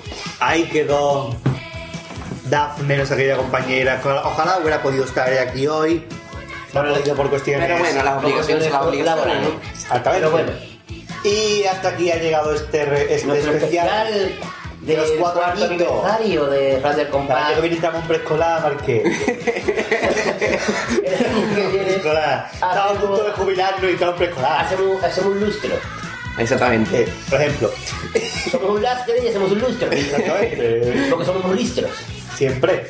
Ya, el listro de leche, y el listro de cerveza, por ejemplo. Llevamos cuatro años con nuestros oyentes. Hay, nos consta que hay algunos que llevan desde el principio, ¿eh? Que también, ¿no? hay, otros, hay otros que nos escuchan ahora desde el principio. Que nos escuchan todos los programas una semana. Como Andrea, por cierto, ¿tú como encargado del Twitter? ¿Andrea ha escrito algo? No, no hay. No, no ha escrito nada, ¿no? Bonita, bonita. Eh. A día de hoy, 8 de octubre, no ha escrito nada. Algo más escrito para relacionar con nosotros. El 54. Es que estamos haciendo las bolitas de campo. Mira, vamos a ver, señores, quedan 5 bolas. y somos 3, nunca me dos cada uno. Los pues ustedes yo no quiero más. Muy bien. Es que me ha cansado, me ha cansado su etarna. Pues, hasta aquí el programa 61 de Radio El Compás. Eh, sigue todavía pendiente el Igual. bautizar a nuestra grabadora. La verdad que queda con el Lulu un día de esto. Pues eso, si la otra tardado tres años en bautizarla, no hay prisa. No hay prisa, no hay prisa. No hay prisa, no hay prisa. Eh, todo está bonita, Gandhi. Muy bien. Así bueno, pues eso que... Eh, esperamos que os haya gustado este especial. Yo estoy seguro que a la, a Duki y Alfonso, desde donde estén, por suerte, les ha gustado. Nos, nos están escuchando. Seguro que ahora en la, en la habitación este programa es rodeado de, de, de bellitas. Los dos metidos me, metido en la cama y ellos hacemos escuchando la, nuestro especial. Queda una bolita, ¿quién la quiere? Como ayer me dijeron una tontería muy grande, dice Antonio Martín, sacó a fuego vivo y parece que me lo va a sacar a hielo muerto. me hizo mucha gracia, Dani. Se me hizo mucha gracia la tontería. Pero bueno, bueno como no se sabe el nombre del año que viene de la comparsa, pues digo, almost la segunda parte. Bueno, si señores, hasta aquí el programa 61 una vez más, porque hemos despedido ya el programa tantas veces. Solo nos queda emplazarles al programa número 62 de Radio Comparsa. dentro de unos días. Exactamente. Mañana, ¿no? Dentro de muy poquito. Así que eh, esta va a ser un doble de dar compás, pero que no le afecte a vuestra visita psiquiatra. Eh, nos vemos. Pero, que, sigan, que sigan yendo con normalidad, sigue Así que nos vemos dentro, nos escuchamos dentro de unos días. Exactamente. Y que esperemos que el año que viene estemos otra vez aquí, celebrando los 5 años de Radio del Compás. Ya, pero, pero eso, claro, está, eso depende de ustedes y de nosotros. Exactamente. Más de nosotros que de ustedes. depende de cómo te gusta. Pero bueno, que... Hasta siempre. ¿Cuánto hasta luego hoy? Es que son 4 años, ¿cuánto hasta luego? Hasta que nos aficionemos hasta que nos aficiemos. Venga. Un saludo a todos, muchas gracias por escuchar Radio del Compás. Hasta luego, hasta que nos aburramos. Hasta que nos aburramos. De nada. Pues hoy hasta que dure. Venga, una, dos y tres. Hasta luego, hasta luego, hasta luego, hasta luego, hasta luego, hasta luego, hasta luego, hasta luego, hasta luego, hasta luego, hasta luego, hasta luego, hasta luego, hasta luego, hasta luego, hasta luego, hasta luego, hasta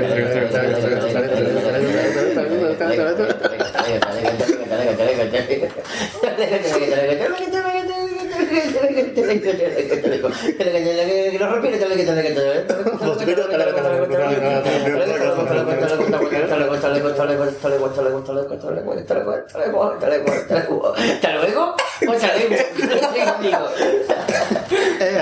en el próximo programa.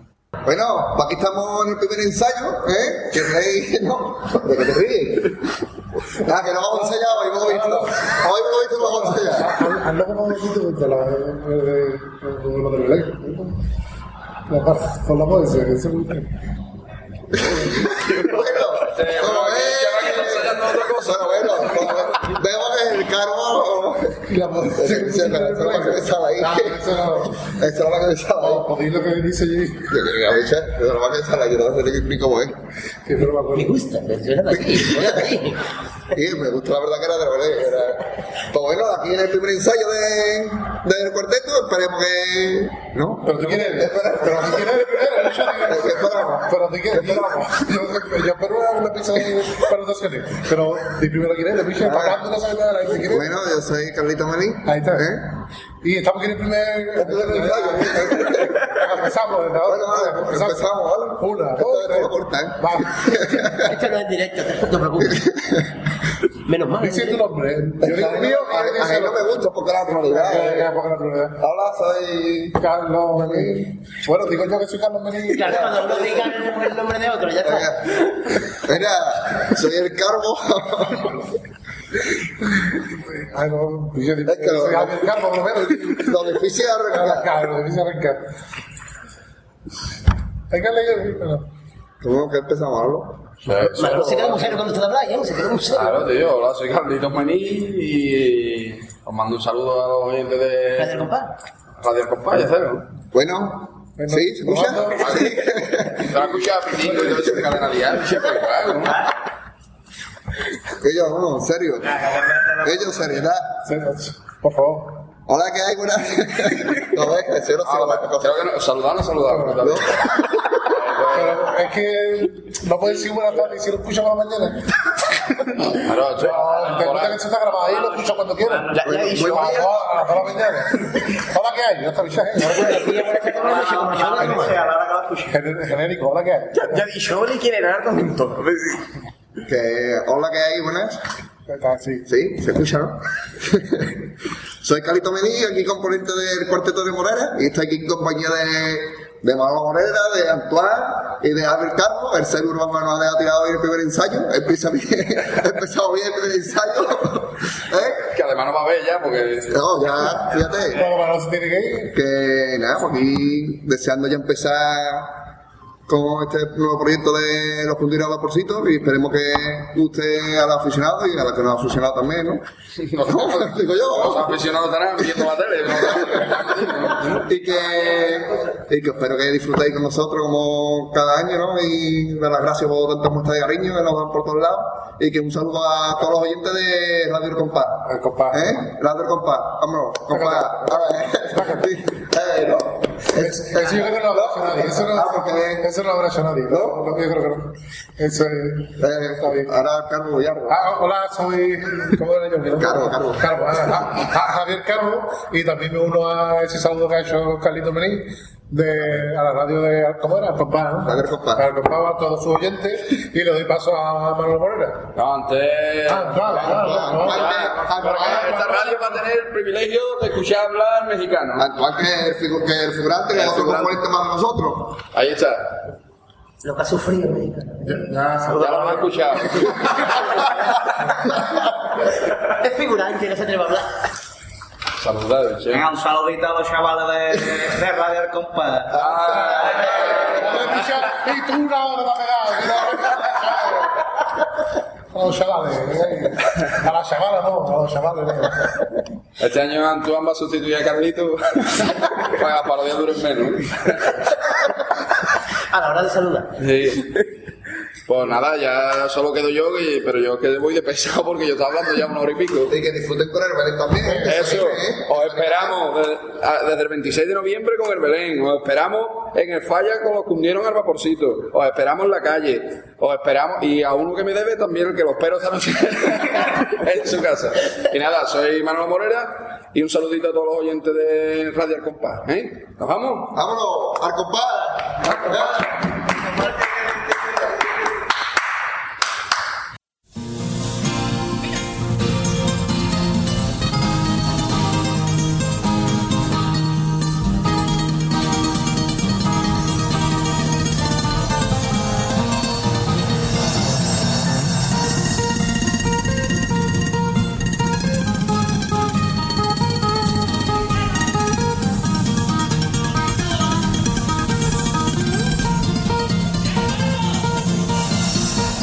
Cuatro años al compás.